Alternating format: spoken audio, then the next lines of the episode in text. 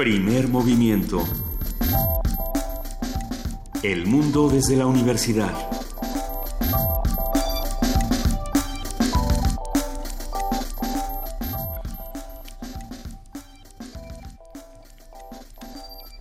Son las 7 de la mañana con 4 minutos de este martes 11 de octubre de 2016 y ya estamos listos para arrancar este primer movimiento aquí en Radio UNAM, queridísima Luisa Iglesias. Querido Benito Taibo, muy buenos días, muy buen día a todos los que nos están escuchando aquí en el 96.1 de FM, en el 860 de AM y en www.radiounam.unam.mx. Como siempre nos da muchísimo gusto decirle buenos días a nuestra querida jefa de información, Juana Inés de ESA, ¿cómo estás? ¿Cómo están? Buenos días, pues aquí despertando, em, empezando una semana más, ya casi nos vamos, bueno, ya la empezamos ayer, pero apenas va como calentando. Ya nos vamos en un ratito a Guanajuato. Caminos de no, no pasen por Salamanca. No vamos a pasar por Salamanca como el año pasado porque no fue, ni siquiera llegamos a Salamanca. No, no, nos tuvimos que regresar. Tuvimos que inventar una vuelta en U a campo traviesa un poco salvaje, pero lo logramos. Inventaremos muchas vueltas. A campo traviesa porque no había carretera, hay que decirlo. A ver, miércoles, jueves y viernes primer movimiento estará en el Festival Internacional Cervantino. Y habrá campanas, y habrá música en la calle, y habrá un montón de invitados. ¿Te traemos una estudiantina, Benita? Por favor, pero ¿Un pandero? Una chiquita. Una estudiantina que quepa en mi mochila. O que puedas llevar en el coche y que tenga GPS. Dije, a la derecha. Eh, eso puede suceder. Todo esto puede suceder. Yo no los acompañaré. Mis amigas y compañeras estarán presentes estos tres días. Yo, yo, yo tengo que cuidar el, el camarote de proa que está que me asignaron. Perfecto. Pero si ves una ballena blanca, eh, no, bueno, guardas la pierna, ¿eh? Por supuesto. Ah, aquí estaremos. Eh, será un inmenso privilegio poder escuchar a, los amigos y compañeros que hacen primer movimiento desde el Festival Internacional Cervantino, que pinta muy bien, pinta muy, muy bien. A partir de mañana a las 7 de la mañana, ya lo saben, el primer movimiento se pone muy cervantino se pondrá muy cervantino y sin embargo tendremos que seguir recordando muchas noticias que han ocurrido en los últimos días, muchos acontecimientos lamentables. Eh, encontraron, como ustedes bien lo saben, los restos de los jóvenes en Veracruz, entre ellos de Yanira, Génesis de Yanira y, muchos otros que, han sido encontrados en bolsas en las calles de Veracruz. Esto ha sido un evento lamentable, así como lo que ocurre con Itzel en Chiapas, y me parece pertinente eh, que estas transmisiones sean un recordatorio de la no violencia y, de la no agresión. Eh, pero bueno, siguen, siguen pasando cosas. Por ahí Osorio Chong también estuvo en Sonora. Ya se está hablando de, de que sí, sí se va Donald Trump, si no se va Donald Trump. El país y el mundo están convulsos y hay que apapacharlos de alguna u otra manera. Y bueno, por lo pronto nosotros haremos aquí un programa de tres horas completas, llenas de información. Eh, y bueno, a veces con pedacitos, con flamitas de esperanza para estos terribles tiempos en los que vivimos. Y por lo tanto hablaremos, por ejemplo, de mitos. Y hoy, y hoy sobre salud mental todo lo que significa la salud mental. Mi salud mental no está muy bien en los últimos días, querido Benito Taibo. Necesitamos una mesa que nos explique qué nos está pasando a todos nosotros. Sí, pero a ver, ¿necesitamos una mesa o una terapia de grupo? No, para eso son las mesas. Ah. No, no, lo que necesitamos es pensar qué es, sí, cómo se consigue, qué entendemos por salud mental. Claro, vamos, vamos a, vamos ¿Cómo se consigue la salud mental? A ir a fondo sobre el tema de salud mental y tendremos una conversación con la doctora Silvia Morales eh, Chainé, académica e investigadora de la Facultad de Psicología de la UNAM. Vamos a contar como cada semana con la participación de Lali Morales. Ella es subdirectora ejecutiva de la FUNAM por parte de la Dirección General de Música de la Universidad y va a hablar sobre el niño y la música, estos pequeños grandes valientes, Pulgarcito y el Soldadito de Plomo. Presentaciones que no nos podemos perder y temas importantes para la música. En nuestra nota nacional, ya que Veracruz es una desgracia por todos lados, ahora hablaremos sobre los contratos, sobre todos estos contratos millonarios que se han encontrado durante el gobierno del señor Duarte, que ya está por irse, pero que no debería irse sin pagar todas las que debe. He ahí. Así es. ¿A quién le pedimos cuentas? Un comentario de Daniel Moreno, director general del medio digital Animal Político. En nuestra nota internacional, Yemen, a veces no volteamos hacia el otro lado del mundo y lo que está ocurriendo en Yemen es, grave. Eh, de nuevo se encuentra en las noticias este país y vamos a hablar con el doctor Moisés Garduño. Él es profesor de la Facultad de Ciencias Políticas y Sociales de la UNAM, especialista en estudios árabes e islámicos contemporáneos. Vamos a ver qué tiene que decir. En la poesía necesaria, mi querida Luisa Iglesias tendrá algo para deleite de todos. Tendremos un poema eh, interesante. Vamos a ver, ¿qué quieren escuchar nuestros queridísimos radioescuchas que nos acompañan cada mañana? Eh, escríbanos con el hashtag Poesía Necesaria. Estamos en arroba P Movimiento, en diagonal Primer Movimiento UNAM. Y tenemos un teléfono que es el 55 36 43 39. Itzel nos lo responderá. Miguel también lo responderá. Siempre, siempre están del otro lado listos para la acción, así como van y anoche en nuestras redes sociales. En el programa universitario de estrategias para la sustentabilidad se hace presente con Mireya Imas, eh, su directora, que nos habla sobre los delitos ambientales en la Ciudad de México. Porque luego hablamos de manglares quemados, de tala de bosques, pero se, hay, hay delitos ambientales en, esta ciudad. La basura. Eh, bueno, la basura, por ejemplo. más la cantidad de coches que contaminan y los camiones de transporte urbano que no pasan verificaciones. Eh, Mireya Imas estará con nosotros aquí para hablarnos sobre todo ello. En nuestra mesa del día un tema que no se ha tocado casi nada aquí en Primer Movimiento y que sí, sí se ha tocado, nos da muchísimo gusto que se vuelva a mencionar, es el Festival Lenguas de América y a quién le habla. Esta conversación la vamos a tener con el etnólogo José del Val. Como ustedes bien lo saben, es director del Programa Universitario de Estudios de la Diversidad Cultural y la Interculturalidad. Y bueno, vamos a charlar también con Rubí Sanda Huerta. Ella es poeta purépecha, originaria de Michoacán y también en cabina se encontrará Hubert Martínez, él es poeta tlapaneco, originario de la montaña de Guerrero. Será una conversación que no nos debemos perder porque tiene poesía, tiene, tiene sonoridad y va a ser genial. Se los recomendamos mucho. Pues sí, todo esto y mucho más en este primer movimiento, tres horas para usted, en las cuales juntos hacemos comunidad. De eso se trata, de hacer comunidad. Ya lo saben, escríbanos, háblenos, eh, háganse presentes para saber que no estamos solos en este no estamos Yo sigo con el camarote, pero bueno. Camarote será el día de hoy. Pero a ver, ¿en este camarote entran niños caníbales o no, por o supuesto. Aquí cabe todo, querida. Es, es, el camarote de los hermanos Marx, reloaded y, y eh, alargado por los cuatro costados. Por supuesto, vamos, música para niños, 7, 11 de la mañana, para esos que ya se van a la escuela, que van en el coche, que están medio adormilados, amodorrados todavía, o que están a punto de salir de su cama para desayunar. Ahí les va, para que todos nos animemos mucho, El Niño Caníbal, con Luna Monti. Yo soy un niño caníbal y nadie me quiere a mí. No me quedan amiguitos porque ya me los comí. No tengo padre ni madre, tampoco tengo hermanitos. No tengo tíos ni tías, tengo muy buen apetito. Nunca me río, nunca juego, vivo alejado de la gente. Ni abro la boca ni sonrío, estoy cambiando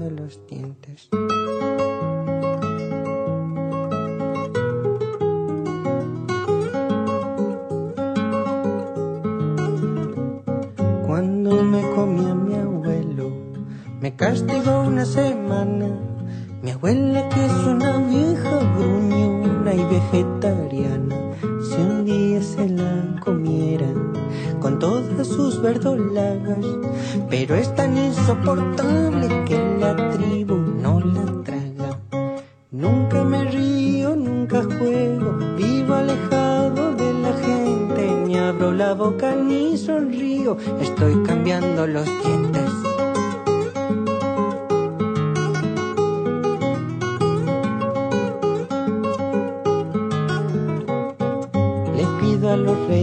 Un poco de caracol y algunos exploradores para cambiar el menú.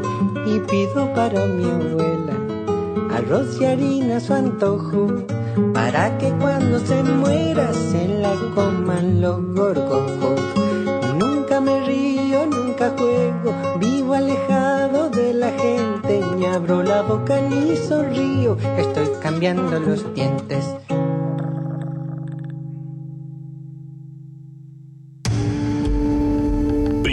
Movimiento. Clásicamente...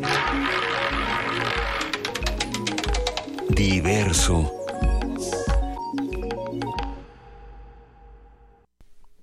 Siete de la mañana, trece minutos. Tenemos, nos vamos a tomar un minuto para lamentar profundamente el fallecimiento del actor Gonzalo Vega, Así es. ah, que luchó durante mucho, mucho tiempo contra una cruel y terrible enfermedad y que ayer finalmente, bueno, pues fue vencido, por llamarlo de alguna manera.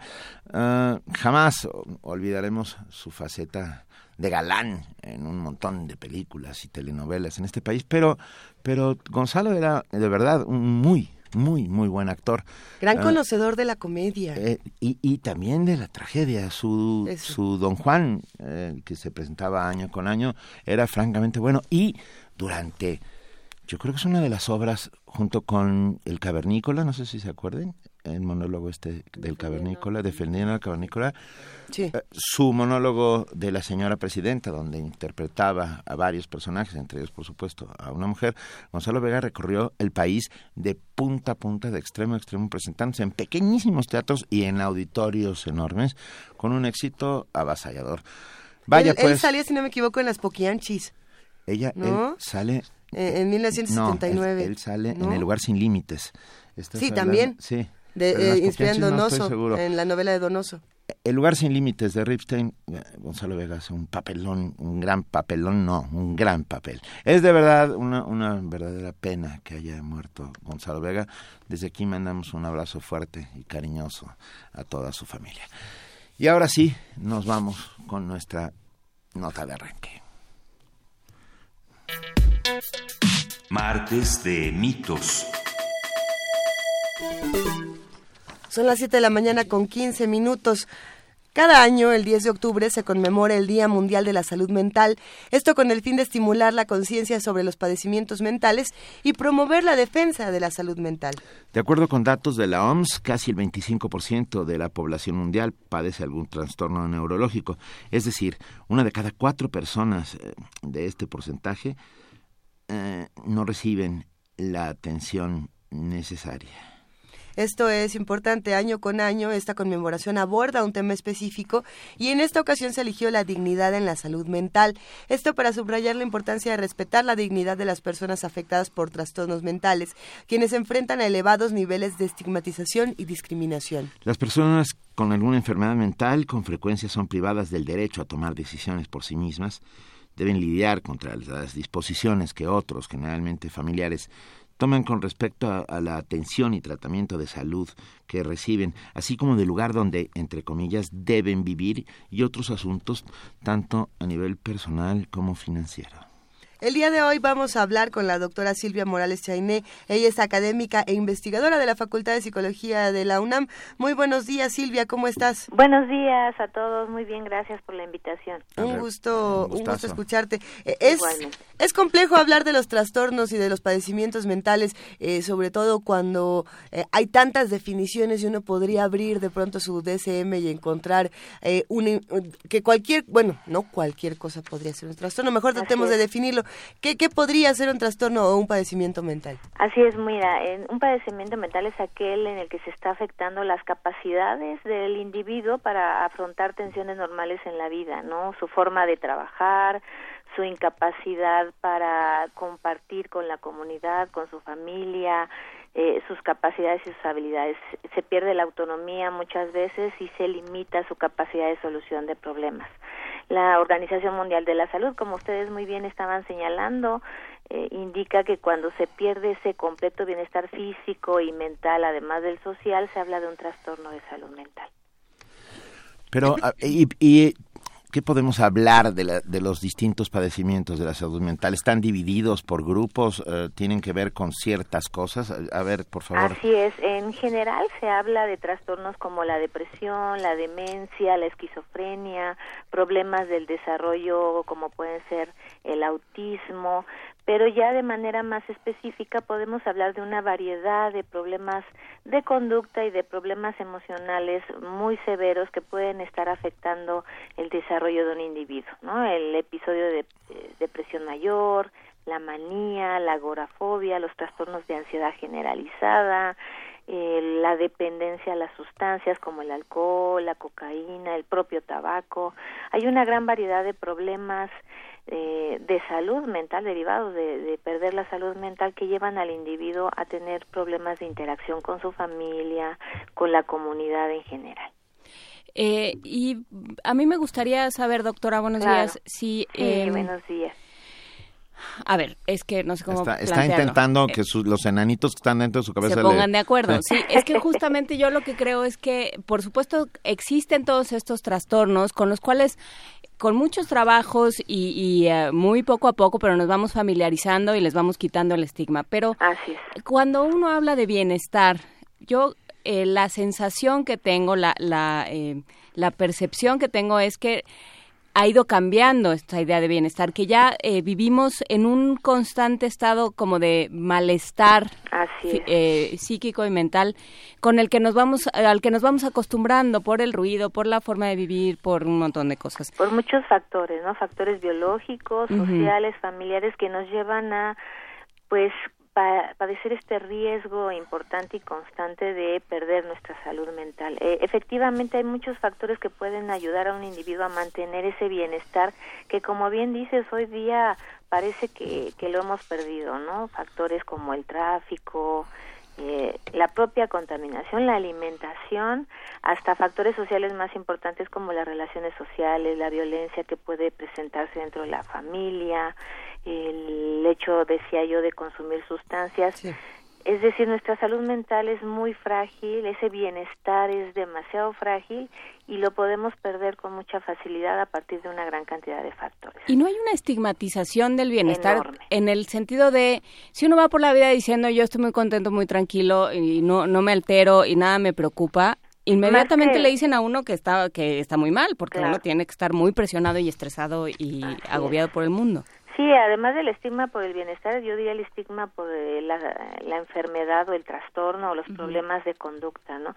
Los vemos ya de manera cotidiana, por un lado, ¿no? Que no nos damos cuenta que el bienestar es algo que, que muchas veces perdemos y lo vivimos por muy pocos periodos en la vida. Pero además, cuando tenemos trastornos severos de conducta, no los queremos, por un lado, aceptar como sociedad, los estigmatizamos, marginamos a las personas que padecen, ya no llamemos un trastorno grave de salud mental, problemas de conductas simples, una etapa de depresión, un problema de pareja, un eh, episodio de duelo, ¿no? Eh, Los estigmas pueden limitar los servicios y atención que puede recibir una persona que está padeciendo un problema de conducta o un trastorno de salud mental grave.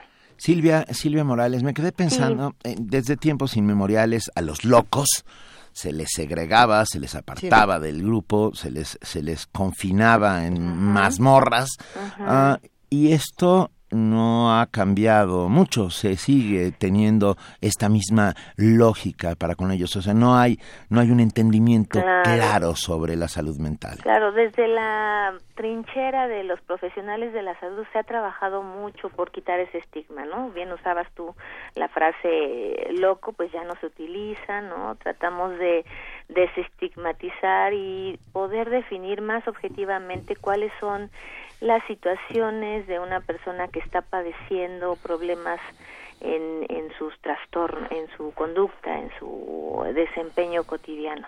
Tratamos de estigmaliza- estigma- desestigmatizar desde esta frontera del psicólogo de la salud, pero creo que hace falta políticas públicas serias, importantes, que permitan, eh, pues no solo desestigmatizar, darle el servicio y la atención y el trato digno que merece cualquier individuo que está padeciendo problemas de salud mental. Y en ese caso, eh, creo que sería pertinente preguntar qué pasa cuando no llegan todos estos apoyos, eh, cómo, cómo pueden llegar a incapacitarse eh, las personas que tienen un trastorno, un padecimiento y que no, prim- primero que puede que no estén al tanto de ello o que están al tanto de ello y al no recibir ayuda, eh, pues estos trastornos pueden incrementarse. Así es. ¿Y cómo así se es. incapacitan las familias que no saben exactamente a qué, con qué tienen que lidiar y qué es lo que está sucediendo? Es correcto, solo entre el 15 y 25% de las personas que padecen un problema de salud mental están recibiendo el apoyo que merecen. Imagínense, más del 80% de ellos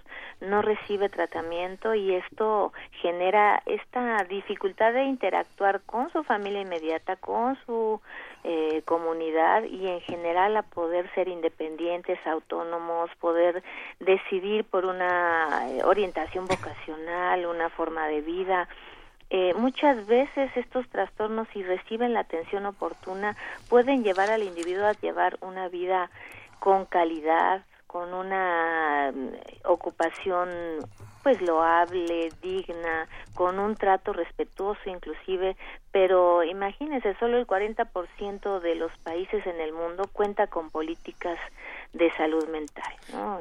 es muy importante ir de desde las pues autoridades, las organismos gubernamentales y no gubernamentales que pueden hacer una labor fundamental porque las personas que padecen problemas de conducta o trastornos mentales puedan recibir el apoyo y la intervención pertinente. ¿En México qué pasa, doctora? En México tenemos como uno de los eh, trastornos más graves el episodio de depresión mayor, los trastornos de ansiedad generalizada. Tenemos servicios de salud para estos problemas sin embargo no son suficientes, ¿no? No hacemos una labor lo suficientemente amplia para dar servicio y respuesta a la necesidad que se está presentando en nuestro país. En la Facultad de Psicología de la UNAM tenemos un conjunto de centros que tienen como principal función formar profesionales de la salud en licenciatura y posgrado para dar apoyo a esta gran variedad de trastornos mentales pero no nos damos abasto, ¿no? Tan solo en el último año hemos recibido más de 800 llamadas a nuestro call center para recibir apoyo y ah, pues atención a estas problemáticas. En nuestros centros la principal problemática por la que llaman nuestros usuarios son los problemas de pareja, seguidos de ansiedad, depresión, duelo, ¿no? Y creemos que es necesario crear eh, pues mayores oportunidades de servicio y derivación efectiva. Qué poco entendemos, eh, quiero decir, los ciudadanos de a pie, eh, estos temas de salud mental. O sea, es inconcebible para los que aparentemente somos, entre comillas, normales, que alguien esté deprimido y no quiera levantarse de la cama y, y tú intentas animarlo. ¿Qué, qué, Ah, ¿Qué es lo que pasa dentro de la cabeza con una depresión? Y estoy pensando en una depresión incluso química. Así es, es, es una serie de problemas que son mal interpretados por la sociedad en general. Siempre pensamos que es un problema de actitud, exclusivamente de ánimo, y no nos damos cuenta que los individuos que están padeciendo, por ejemplo, una depresión mayor o, como bien decías, trastornos emocionales por los momentos de vida por los que uno muchas veces pasa, no son solamente un problema de actitud o de decisión propia, que requieren un apoyo profesionalizante, una atención de calidad. Pensamos muchas veces que con una plática o una orientación es suficiente. Puede ser en algunos casos y es importante que como sociedad apoyemos y estemos atentos, pero también es importante derivar, ¿no? apoyar en que reciban la atención profesional que merecen trastornos, los trastornos mentales. Sobre esto nos hacen una pregunta en redes sociales, nos mandan un mensaje que dice, eh, ¿qué ¿por, qué, ¿por qué existe el mito de que las personas que entran a instituciones en busca de salud mental eh, pueden llegar a enfermar más de lo que se encontraban? Pues las condiciones en las que muchas veces se ha dado el servicio en, a través de la historia, pues no han sido las más indicadas. Entonces, si yo eh, pues, meto a una persona que tiene un trastorno mental y lo amarro y no le doy las condiciones alimenticias, pues evidentemente cualquier enfermedad va a empeorar. Hoy día, afortunadamente, la atención que estamos dando a la salud mental considera el utilizar intervenciones basadas en la evidencia científica, en el poder dar las herramientas que sí permitan al individuo mejorar y llevar una calidad de vida eh, buena, ¿no? Lo de mayor calidad posible. Sabemos, por ejemplo, hoy día que la esquizofrenia bien atendida, derivada de la intervención basada en la en la evidencia científica, le permite a una persona con esta enfermedad llevar una vida prácticamente normal, elegir una ocupación, desempeñarse de una manera eficiente porque no padecen un retraso mental. ¿Sí me explico? Tienen un problema en el que si reciben la medicación y la intervención psicológica oportuna pueden desempeñarse como cualquier persona que aparentemente, como bien lo decían, ¿verdad? No tiene un problema mental. Doctora, mira, nos escribe Mayra Elizondo, que siempre está aquí haciendo comunidad con nosotros. Muy bien. Y dice, en el reto a nuestra salud mental viviendo en la Ciudad de México, ¿qué podemos hacer para mantenerla? Que si por favor nos das algunos consejos al respecto. Claro, es muy importante que como individuos, eh, deseo yo que desde las políticas públicas sería maravilloso, pero en lo que eso llega, ¿verdad? En que esa oportunidad la, la tenemos todos los mexicanos, es importante que como individuos podamos planear distintos factores en nuestra vida que nos permitan llevar una salud mental eh, pues constante, ¿no? Entre ellos están pues tratar de hacer ejercicio, comer sano, planear nuestra vida de una manera eh, eficiente, efectiva, que aunque el trabajo es muy importante y muchos lo podemos gozar, ¿verdad? Al 100%, también nos demos la oportunidad de convivir con nuestra familia, con nuestros eh, con nuestra pareja, con nuestros hijos, que tengamos distribuido el tiempo de la mejor manera de tal forma que pues si tenemos que hacer dos horas al trabajo pues sepamos cómo estamos organizando ese tiempo que escuchemos música que nos llevemos un libro. nos llevemos un libro que tratemos de disfrutar cada minuto de la vida que que nos toca que nos toca vivir. Eh, y recibimos una llamada eh, anónima sí y te preguntan dónde puede acudir para que atiendan a su esposa que padece paranoia y convulsiones. Así es, mire, eh, evidentemente lo ideal es poder estabilizar cualquier situación de, de, salud mental, ¿no? En la Facultad de Psicología tenemos el servicio de atención a través del call center, donde tratamos de identificar de manera oportuna cuál sería el lugar indicado en el que se le pueda atender, ya sea en los centros de formación de la facultad o en instituciones que tenemos en colaboración con la Facultad de Psicología, como el Instituto Nacional de Psiquiatría, etcétera. Yo les recomiendo que llamen al 5622-2288 y podamos hacer una derivación, repito, oportuna del lugar indicado para poder dar el servicio. Ok, lo repetimos, Silvia, 5622. 5622-2288 es un servicio de la Facultad de Psicología que está de 8 de la mañana a 6 de la tarde, de lunes a viernes, y podamos hacer una derivación efectiva y oportuna. 56 22 22 88. Nos están escribiendo mucho, te vamos a ir pasando las preguntas. Claro. Hay una, una pregunta interesante dentro de todos los comentarios que se han eh, y, que se han acumulado en nuestra línea de tiempo de Twitter y demás.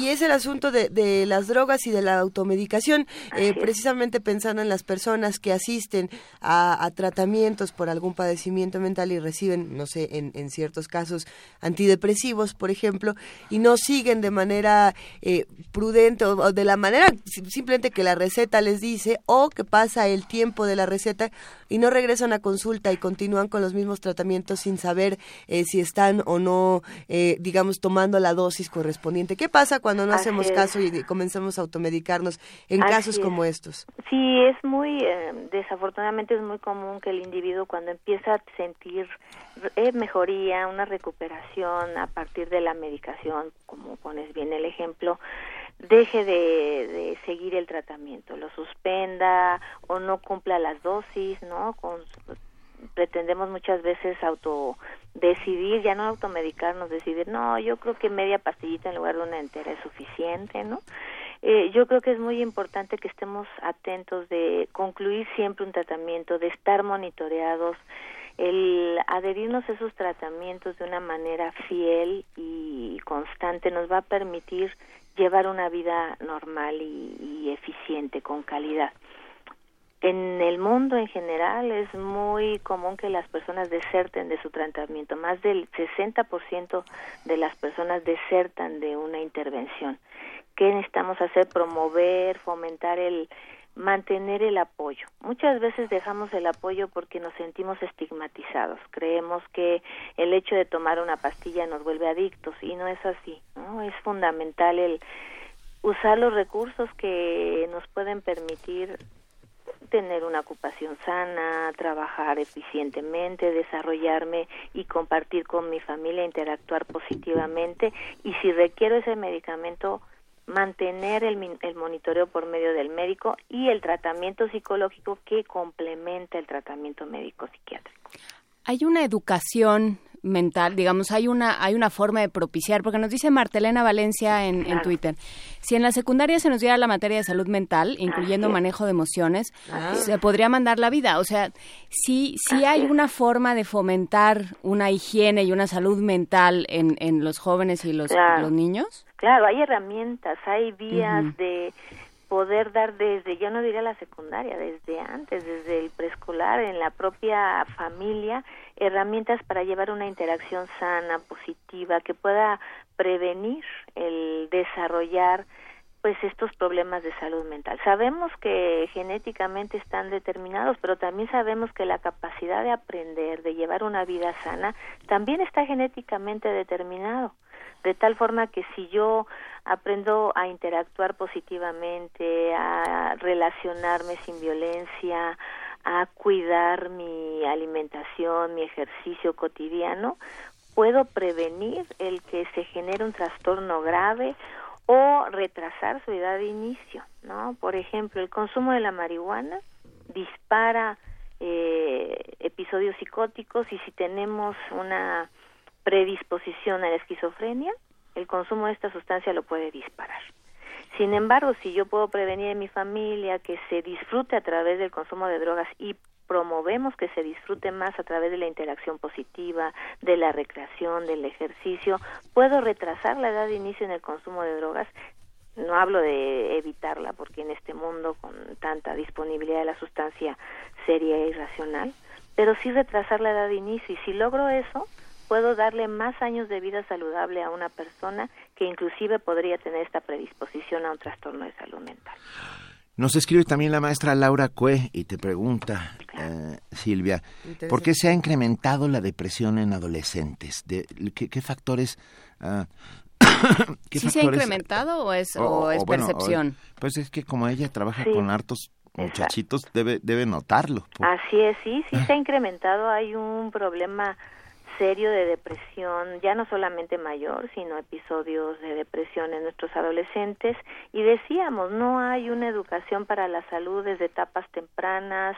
Vivimos en una sociedad donde hay una gran cantidad de factores estresantes, disparadores de estos problemas de salud. El consumo de sustancias entre los jóvenes no solo ha, ido incrementando, sino que ha bajado la edad de inicio. Tenemos ya en la ENCODE, que es la encuesta de consumo en adolescentes, de edades muy tempranas de inicio, 8 o 9 años de edad. ¿Y qué tipo de sustancias? Porque a eso también... ¿no? marihuana, a no solamente el alcohol, que antes era la principal droga de entrada, todavía lo es, pero vemos un incremento en el consumo de la marihuana, del tabaco, de los solventes, ¿no? los inhalables. Y repito, además de la violencia intrafamiliar, el estrés, eh, todos los factores sociales, ¿no? biológicos, individuales, inclusive esta predisposición de la que hablábamos, se combinan de una manera importante para ir eh, pues poniendo en riesgo la salud mental de los de los individuos.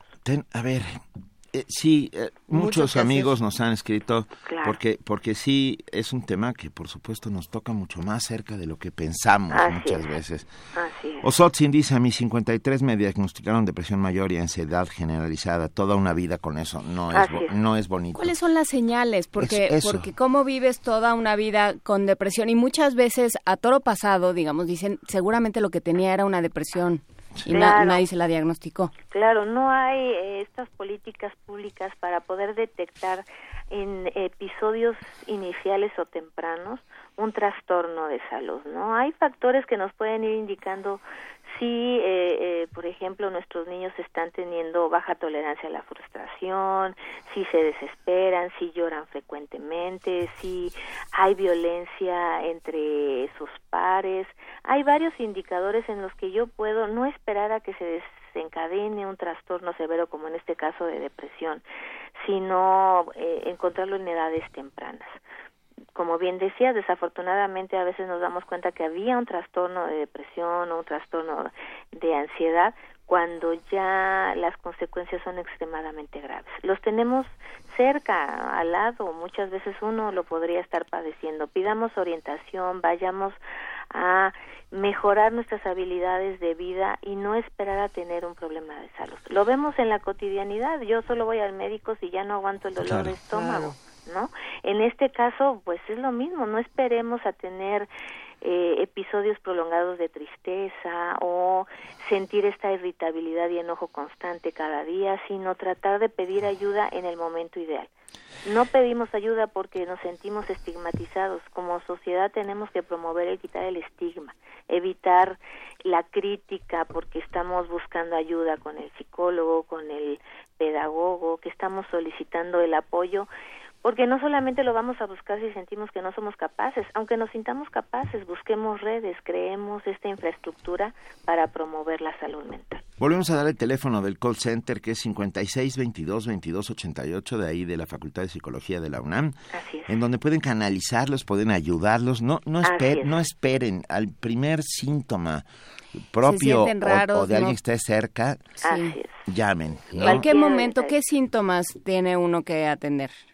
Pues decíamos tristeza constante, enojo, esta incapacidad que puedo sentir para resolver problemas, poca claridad para saber eh, cuál sería la salida a una situación que estoy viviendo inmediata.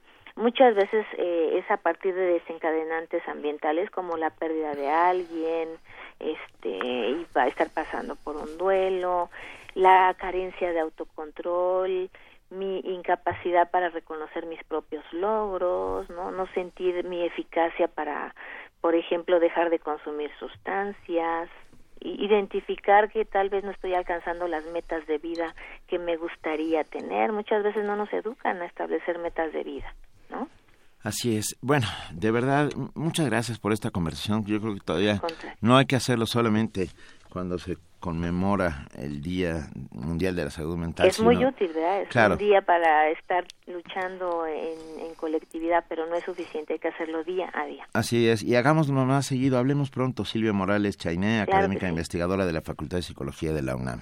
mil gracias por la oportunidad No. y llamen Al revés, te mandamos un gran abrazo y volvemos una vez más a repetir el teléfono. 5622 2288 Vale. Muchísimas gracias, Silvia. Gracias a ustedes.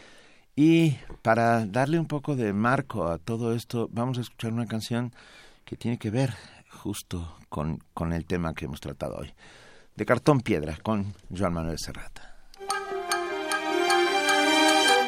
Era la gloria vestida de tul, con la mirada lejana y azul, que sonreía en un escaparate, con la boquita menuda y granate, y unos zapatos de falso charol que chispeaban al roce del sol. Limpia y bonita siempre iba la moda, arregladita como para ir de boda y yo a todas horas la iba a ver porque yo amaba a esa mujer de cartón piedra que de San Esteban a Navidades entre saldos y novedades hacía más tierna mi acera. No era como esas muñecas de abril que me arañaron de frente y perfil, que se comieron mi naranja gajos, que me arrancaron la ilusión de cuajo, la presteza que da el alquiler. Olvida el aire que respiró ayer, juega las cartas que le da el momento. Mañana es solo un adverbio de tiempo, no, no, ella esperaba en su vitrina verme doblar aquella esquina como una novia, como un pajarillo libérame, libérame y huyamos a escribir la historia. De una pedrada me cargué el cristal y corrí, corrí con ella hasta mi portal. Todo su cuerpo me tembló en los brazos, nos sonreía la luna de marzo. Bajo la lluvia bailamos un vals, un, dos, tres, un, dos, tres, todo daba igual. Y yo le hablaba de nuestro futuro y ella lloraba en silencios, lo juro. Y entre cuatro paredes y un techo se reventó contra su pecho pena tras pena, tuve entre mis manos el universo e hicimos del pasado un verso perdido dentro de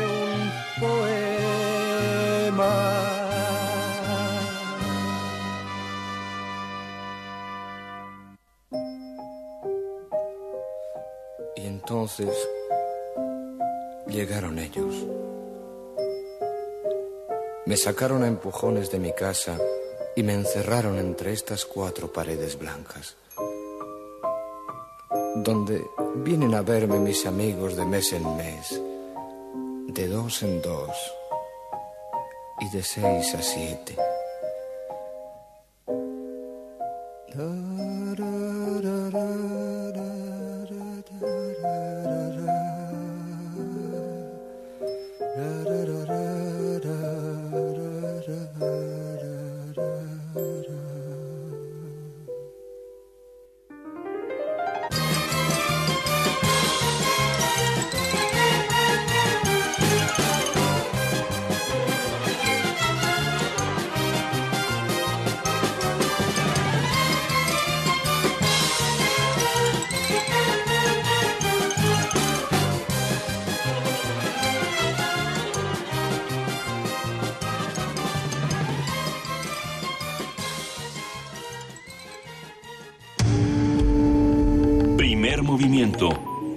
Clásicamente...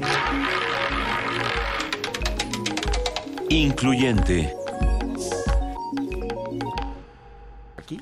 Son las 7 de la mañana con 44 minutos y fuera del aire estábamos hablando de Luis Flores Romero y sus sonetos ñero barrocos. Este libro que a toda la producción, a todos nos encantó. Eh, de hecho, queremos mandarle un gran abrazo a Luis Flores. A ver si compartimos otro soneto ñero barroco el día de hoy, ¿no? Sí, sí, porque ah, ahorita me eché un par y son francamente buenos. ¿Qué tal que, nos echamos un duelo de, de sonetos ñero barrocos para poesía necesaria el día de hoy? Venga, porque además como no voy a estar, como- o como ustedes no van a estar, perdón, yo estaré. Todos vamos a estar juntos de una u otra manera y vamos a hacer un, un, versus. Un- Una trinidad. ¿Sin esfuerzos? de- sí, de- un versus sin esfuerzos. Pero ¿saben qué también nos sale sin esfuerzo y nos encanta cada semana? Hablar con Edith Citlali Morales, ella es subdirectora ejecutiva de la OFUNAM y viene a, a charlar con nosotros de parte de la Dirección General de Música de la Universidad. Querida Edith, muy buenos días, qué gusto escucharte, ¿cómo estás? Querida Luisa, Juan Inés Benito, amigos Radio Escuchas de Primer Movimiento, muy buenos días. ¿Cómo estás, preciosa? Me encanta escucharte. Como siempre, queridísima Edith, un gustazo escucharte, un gustazo charlar contigo y sobre todo porque el día de hoy el tema va para los pequeños, va, va para los pequeños grandes valientes y esto nos tiene a todos muy entusiasmados aquí en la cabina. Así es, preciosa Luisa. Eh, yo sé que es de tus proyectos consentidos de la Dirección General de Música. Y sí, efectivamente, como dices, espero que me, que me dé prisa, espero darme prisa para que los amiguitos, los seguidores más pequeños de primer movimiento, antes de que entren a la escuela, alcancen a escucharme porque hoy la invitación va totalmente dedicada para ellos. ¿Cómo ves? Venga, yo, yo también estoy aquí y te mando un beso, querida Edith. No, no, por favor, por favor. ¿Cómo No, No te dije, la verdad es que yo me, me quería, este, me quería llevar Edith para que nos fuéramos juntas a ver a los pequeños grandes valientes. Claro que sí, pero pero antes me llevas a Guanajuato contigo. Ándale, ya está, bueno. nos vamos todos juntos. Me enfoco en nuestra llamada. Pues como bien dice, nuestro espectáculo se llama Pequeños Grandes Valientes. En él les presentaremos dos cuentos padrísimos, Pulgarcito y El Soldadito de Plomo.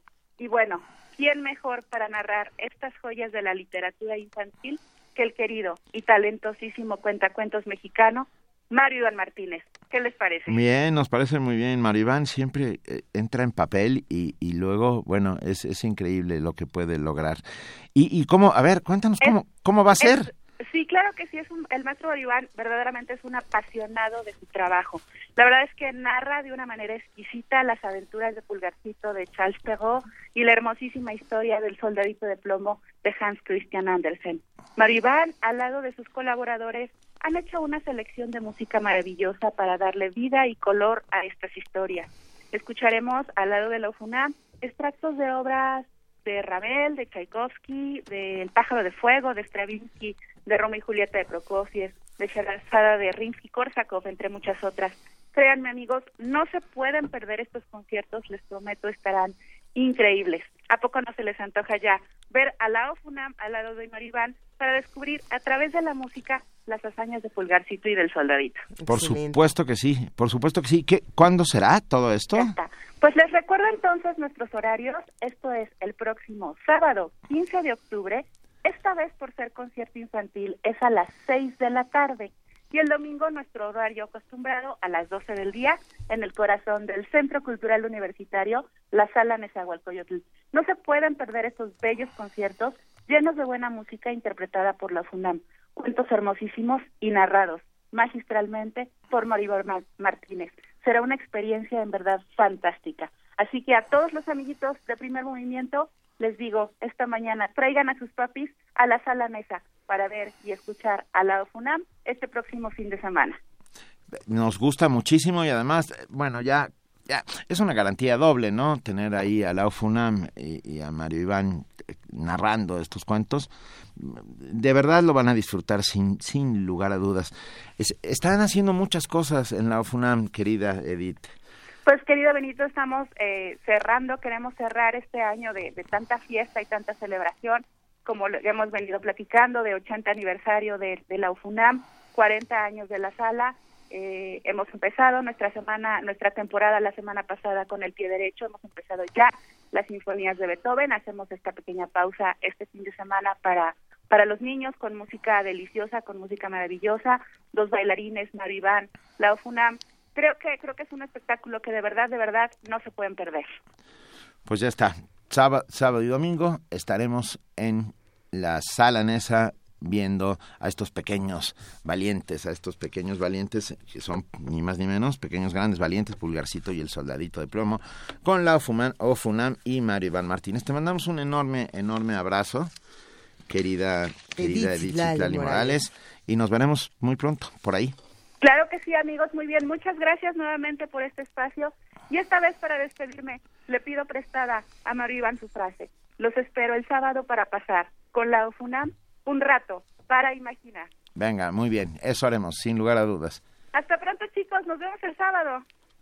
Gracias, querida Edith. Hasta luego. ¿Qué? Tenemos unos boletos a ver. que los está escondiendo debajo de su... No, no los estoy escondiendo, estoy cuidando...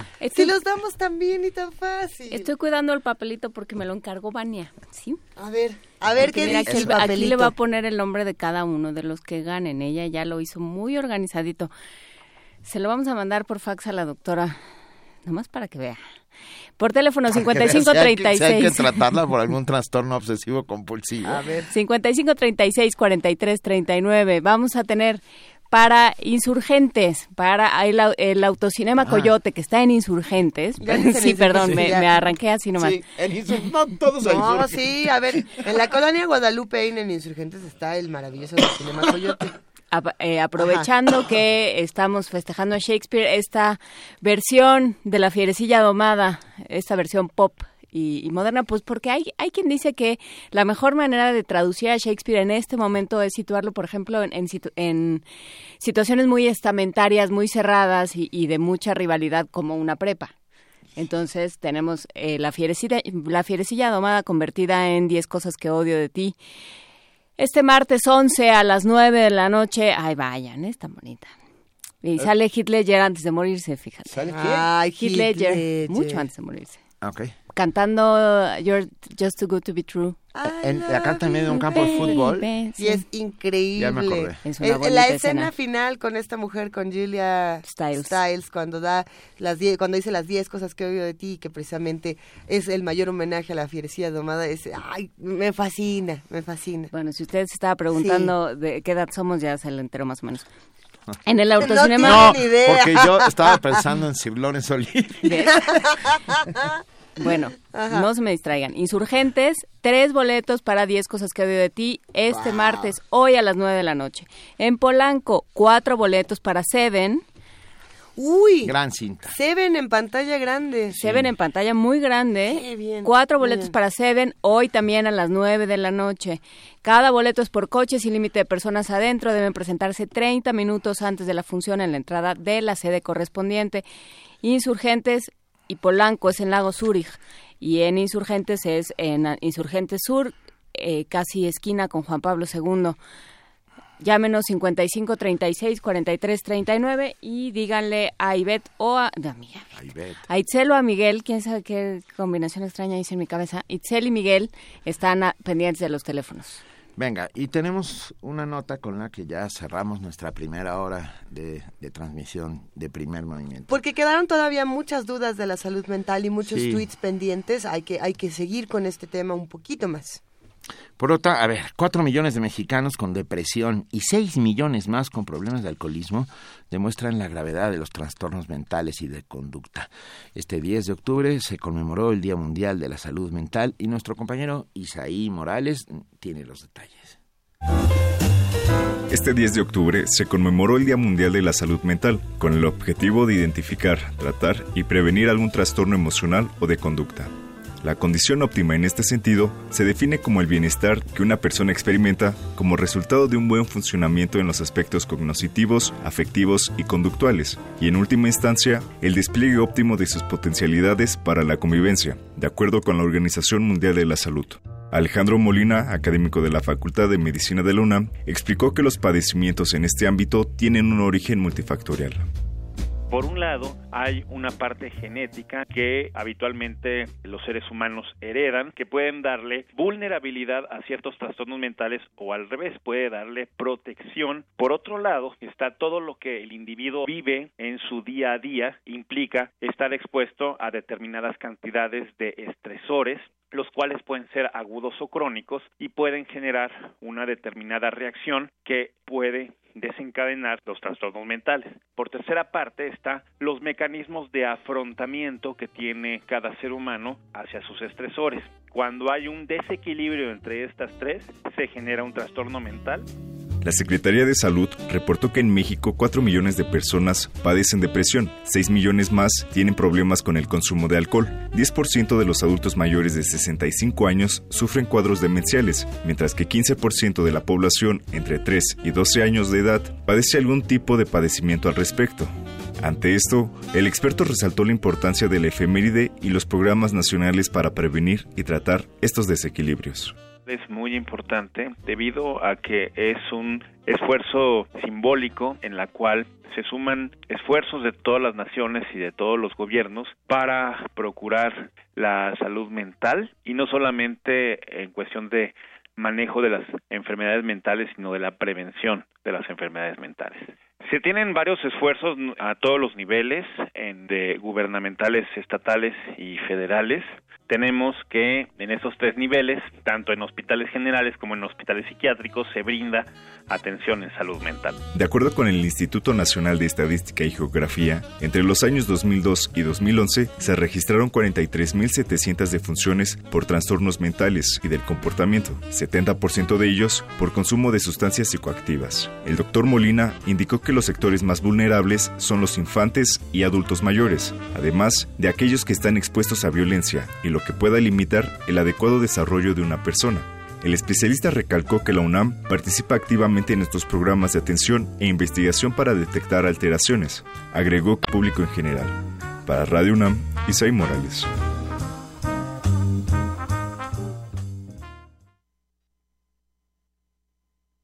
y no de vergüenza?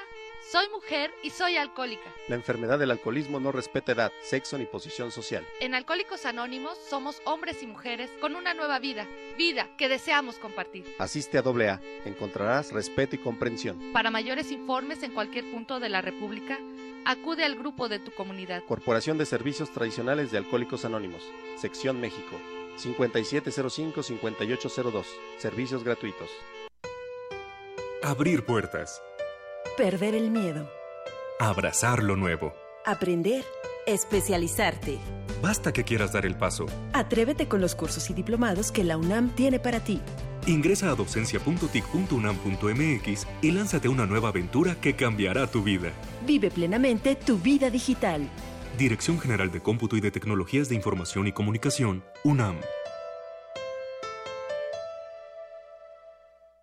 ¡Ya llegué! ¡Voy de delantero! No, ya empezó el partido. Oigan, sí llegué. Espérenme. Oh, ya se fueron. ¡Eh, eh, espérenme! Ah, ya no salí en la foto. Bueno, me tomo mi selfie solo. No te quedes fuera. Si cumpliste 18 es momento de sacar tu INE y participar en las decisiones del país. Ya tengo mi INE. No me volveré a quedar fuera. Instituto Nacional Electoral, INE. Y se gesta y florece entonces el Festival de Poesía Las Lenguas de América. Raíces, lenguas hermanas, un continente, un universo de percepciones, de miradas, de voces. Ancestrales unas, más modernas otras. Cuando menciono lenguas hermanas, justamente me remito a esas cepas que con el tiempo fueron fraternizando en una sola tierra y que, por supuesto, han producido y siguen produciendo frutos a lo largo de los siglos. Babel está ahí, el mito presente, palpitante, incólume. Babel renaciendo y muriendo siempre. Gracias a la traducción tenemos acceso al mosaico lingüístico que ofrece el Festival de Poesía de las Lenguas de América. Silvia Pratt, poeta y traductora. Séptimo Festival de Poesía Las Lenguas de América, Carlos Montemayor, 13 de octubre, 18 horas, en la sala Nezahualcóyotl del Centro Cultural Universitario.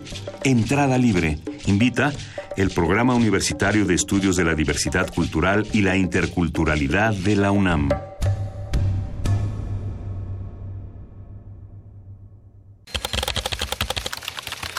Corte informativo. La UNAM. Una de cada cuatro personas a nivel mundial ha sufrido algún problema de salud mental alguna vez en su vida, señalaron especialistas de la UNAM. Habla Emilia Lucio Gómez Maqueo, académica de la Facultad de Psicología. La infraestructura en salud mental para nuestro país no es suficiente.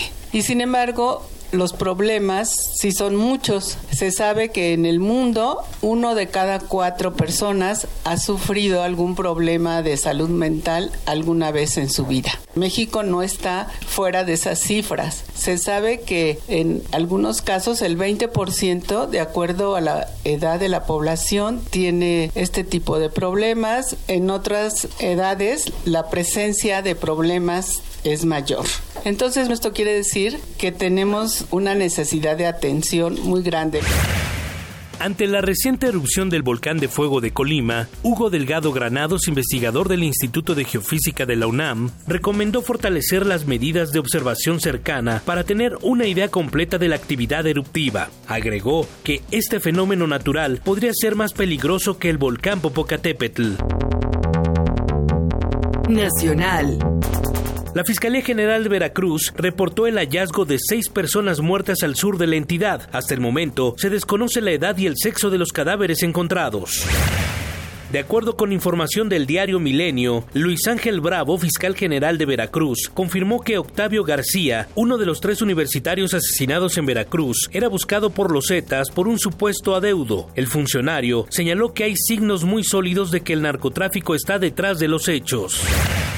Andrés Manuel López Obrador, presidente nacional de Morena, demandó al periódico The Wall Street Journal por daño moral, luego de que el medio publicó que el tabasqueño omitió en su declaración 3 de 3 dos departamentos. Por lo anterior, el ex candidato presidencial reclamó al rotativo el pago de una indemnización económica. Adelantó que de ganar la demanda, donará la compensación a niños migrantes que cada año son deportados de Estados Unidos. Diputados y senadores de Morena, PRD y PAN pidieron al secretario de Hacienda José Antonio Mid privilegiar el gasto social en el presupuesto 2017 y optar por recortes a la burocracia y recursos superfluos. Economía y finanzas. Luego del segundo debate entre los candidatos a la presidencia de Estados Unidos, Hillary Clinton y Donald Trump, el peso presentó una ganancia de 2.02% frente al dólar. La ganancia de la moneda nacional también fue apoyada por el repunte internacional del petróleo. Internacional. Un nuevo sondeo de la NBC y The Wall Street Journal mostró que la demócrata Hillary Clinton acrecentó su ventaja 11 puntos porcentuales frente a su rival republicano Donald Trump. Clinton aparece con el 46% en intención del voto frente al 35% del magnate. El presidente de Colombia, Juan Manuel Santos, aseguró que entablar un diálogo con el Ejército de Liberación Nacional de ese país ayudará a que se consolide la paz.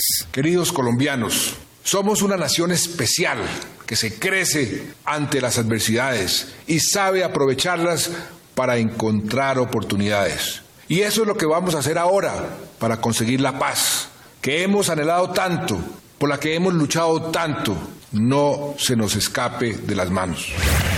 La oposición venezolana anunció que iniciará una campaña para defender el referendo revocatorio contra el presidente Nicolás Maduro. Habla Enrique Capriles, líder del movimiento. Porque si no hay elecciones, si no tenemos nosotros la posibilidad de ir a elecciones, porque el revocatorio es un, proceso electoral, ¿qué hacemos entonces los venezolanos? ¿Cómo dirimimos nuestras diferencias si no es a través de nuestro voto? Un día como hoy. Hace 26 años, el poeta y ensayista mexicano Octavio Paz recibió el Premio Nobel de Literatura. La Rama, Puerta Condena, Piedra al Sol, Libertad bajo palabra son algunas de sus obras más destacadas. Hasta aquí el corte en una hora más información.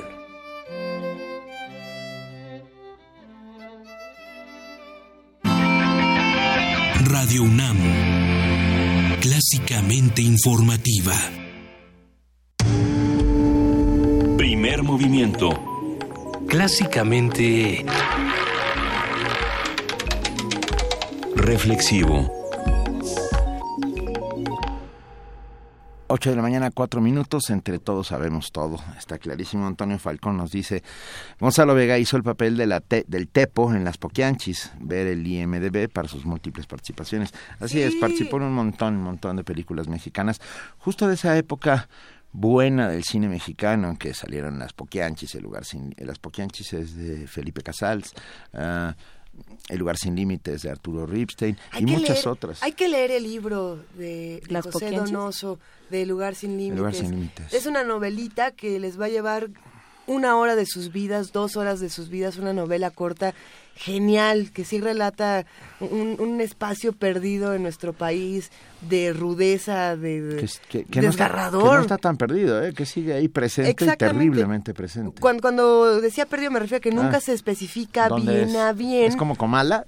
Algo así, Pero- más o menos, porque, Sí. porque es como toda una suerte de, de imaginería muy muy interesante que plantea Donoso. Yo creo que leer a Donoso en días como estos sería un ejercicio Oye, interesante. el que van a llevar a la- al cine también es Casi el Paraíso, de Luis Espota.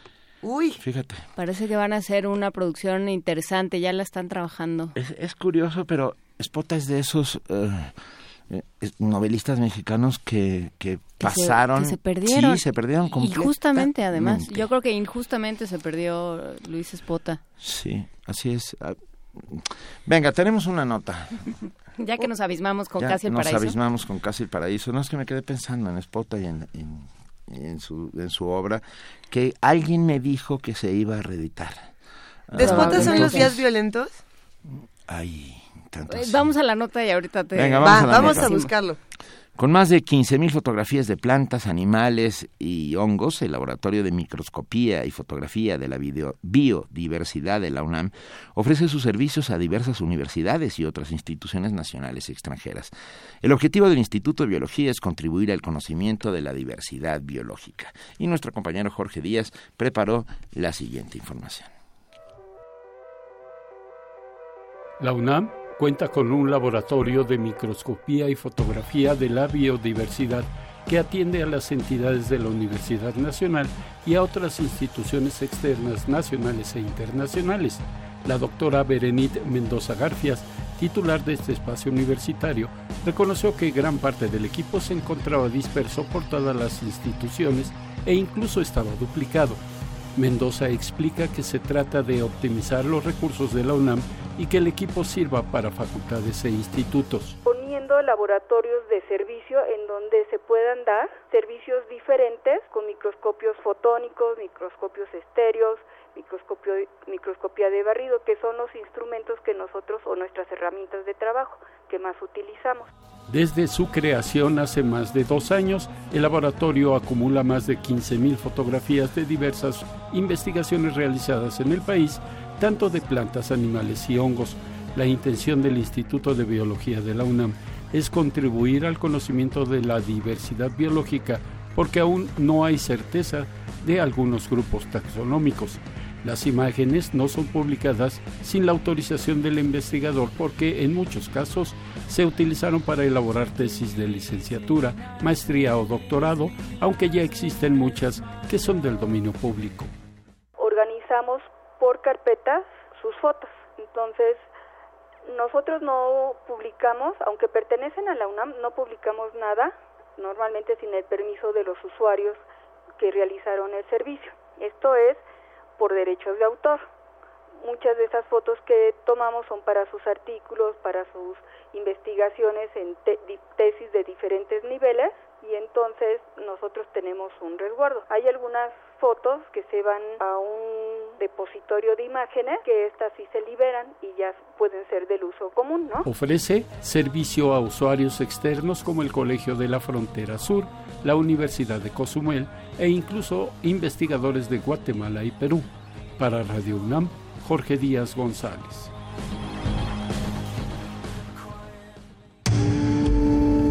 Primer movimiento. Clásicamente... Universitario.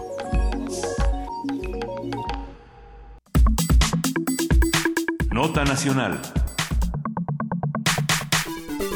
De acuerdo con el órgano fiscalizador superior del estado de Veracruz, la administración del gobernador priista Javier Duarte concedió 55 nuevos contratos a una red de 73 empresas fantasma, información que ya fue puesta a disposición del Congreso del Estado. Esta información que la hemos conocido gracias al portal Animal Político, entre otros medios de comunicación, pero es donde hemos tenido eh, mayor alcance de la información. La denuncia establecida gracias a un apartado especial del informe de la cuenta pública 2015 es la primera de tipo penal puesta en marcha contra dependencias de la entidad veracruzana tras varias décadas. Con esta cifra ya suman 131 contratos falsos detectados y se estima el fraude de 940.2 millones de pesos, esto sin ninguna evidencia de beneficiarios reales a los que llegaran productos presuntamente comprados con recursos públicos. De acuerdo con las declaraciones del jefe del SAT, bueno, del ex jefe del SAT, Aristóteles Núñez, 25 compañías contratistas del gobierno de Veracruz sufrieron la cancelación de su, de su, registro fiscal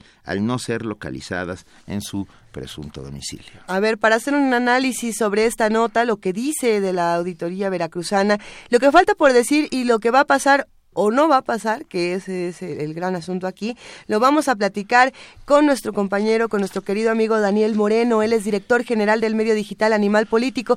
Querido Daniel, ¿cómo estás? Hola, ¿cómo les va? Muy buenos días. Muy buen día. Eh, es una situación compleja. ¿Qué, ¿Qué, ha pasado ahora en Veracruz?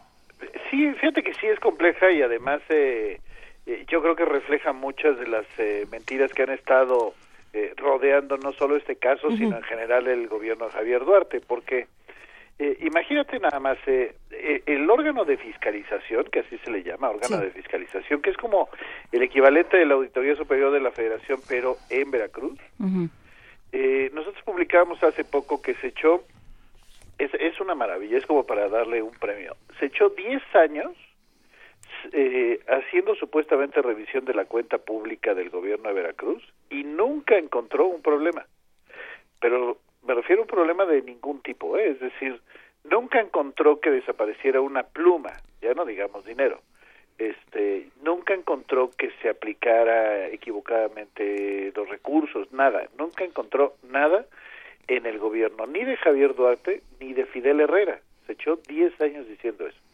Cuando hacía críticas o presentaba denuncias era porque había eh, gobiernos municipales haciendo malas cosas. Bueno, pues después de 10 años en que todo era puro y virginal, de repente este mismo órgano eh, hace la revisión de la cuenta pública del año pasado, del 2015.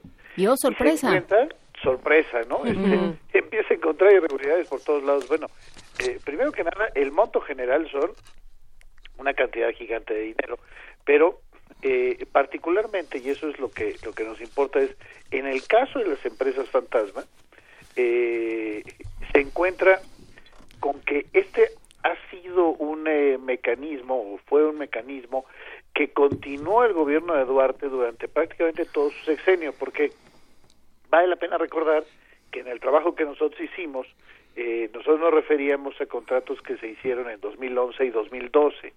Eh, por una razón, pues porque evidentemente para nosotros era imposible revisar la cuenta pública de todo el gobierno de Veracruz de todos los años, ¿no? Nosotros escogimos un año en particular, nos tardamos más de un año en hacer la investigación, es decir, empezamos a principios de 2015 a hacer ese trabajo, ¿no? Entonces, por eso agarramos 2012, bueno. Eh, nosotros eh, eh, para 2012 encontramos lo que lo que ya ustedes resumieron y el problema es que entonces eh, hoy por hoy este órgano de fiscalización lo que nos dice es en 2015 seguían haciendo exactamente lo mismo es decir creas una empresa una empresa que por supuesto eh, no tiene ni domicilio fiscal ni siquiera trabajadores eh, inscritos es claramente una empresa ficticia y le das a esa empresa contratos de gobierno supuestamente para entregar productos, productos que nunca llegan a su destino. Por tanto, es un negocio redondo porque el dinero eh, eh, se le queda a esta empresa fantasma, que por supuesto es eh, toda una trama de complicidad con los propios funcionarios, eh, y pues nadie se toma la molestia, o por lo menos eso creían, que nadie se iba a tomar la molestia de revisar si los productos siquiera eh, le llegaban a la gente eh, como se supone que iba a ocurrir. Tragedia sin duda más dura si tomamos en cuenta que son recursos para los más pobres o para los damnificados, ¿no? Híjole. Es algo que se hizo pues durante todo el gobierno de Javier Duarte. Ah, tenían un contrato, inventaban una empresa, le daban a esa empresa el contrato, ese contrato implicaba millones de pesos, nunca se entregaban los productos y el dinero obviamente desaparecía. Un modus operandi de todos los años del gobierno de Duarte. pero que estaba eh, anclado, digamos, en esta eh, en esta idea de nadie va a revisar. Exactamente. Hasta que llegaron ustedes a echarlo todo a perder, como les gusta. Sí, o sea, la verdad es increíble cómo, eh, y, y quizá es una de las cosas que más deben de preocuparnos, porque no solo importa en el caso de Veracruz, sino en todo el país.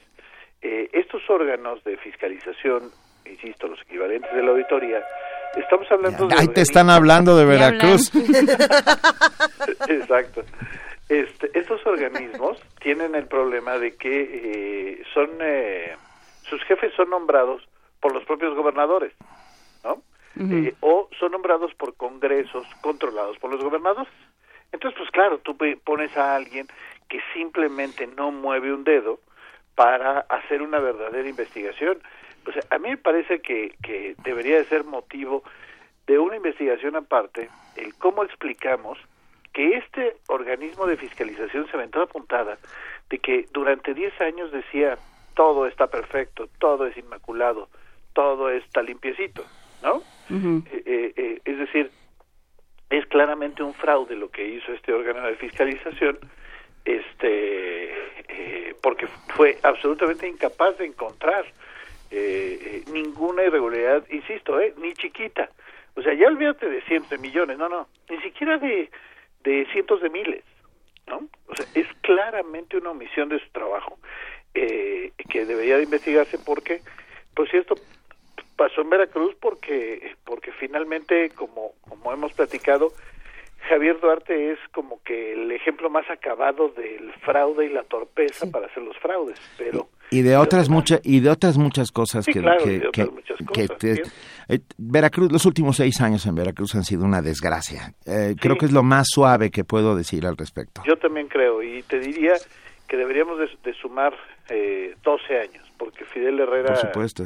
este fue exactamente lo mismo. Finalmente Fidel Herrera fue el gran maestro de, de Javier Duarte y pues para envidia de todos Fidel Herrera vive cómodamente con un cargo diplomático en Barcelona y no y no acabará su sexenio Javier Duarte también viviendo cómodamente en algún sitio el problema es ese ¿Qué va a hacer de, ¿Eh? de Javier? O sea, ¿qué, ¿qué cuentas nos van a dar y quién nos va, o quién sea, va a dar la cara quién va a dar la cara por Javier Duarte? es cierto mira yo tengo una yo tengo la confianza de que algo podría pasar que no sea mandarlo de cónsul a Barcelona por varias razones. Primero, porque hay ya investigaciones abiertas, está la, la PGR, está el SAT encima, no solamente el órgano electoral, eh, digo, el órgano de fiscalización local.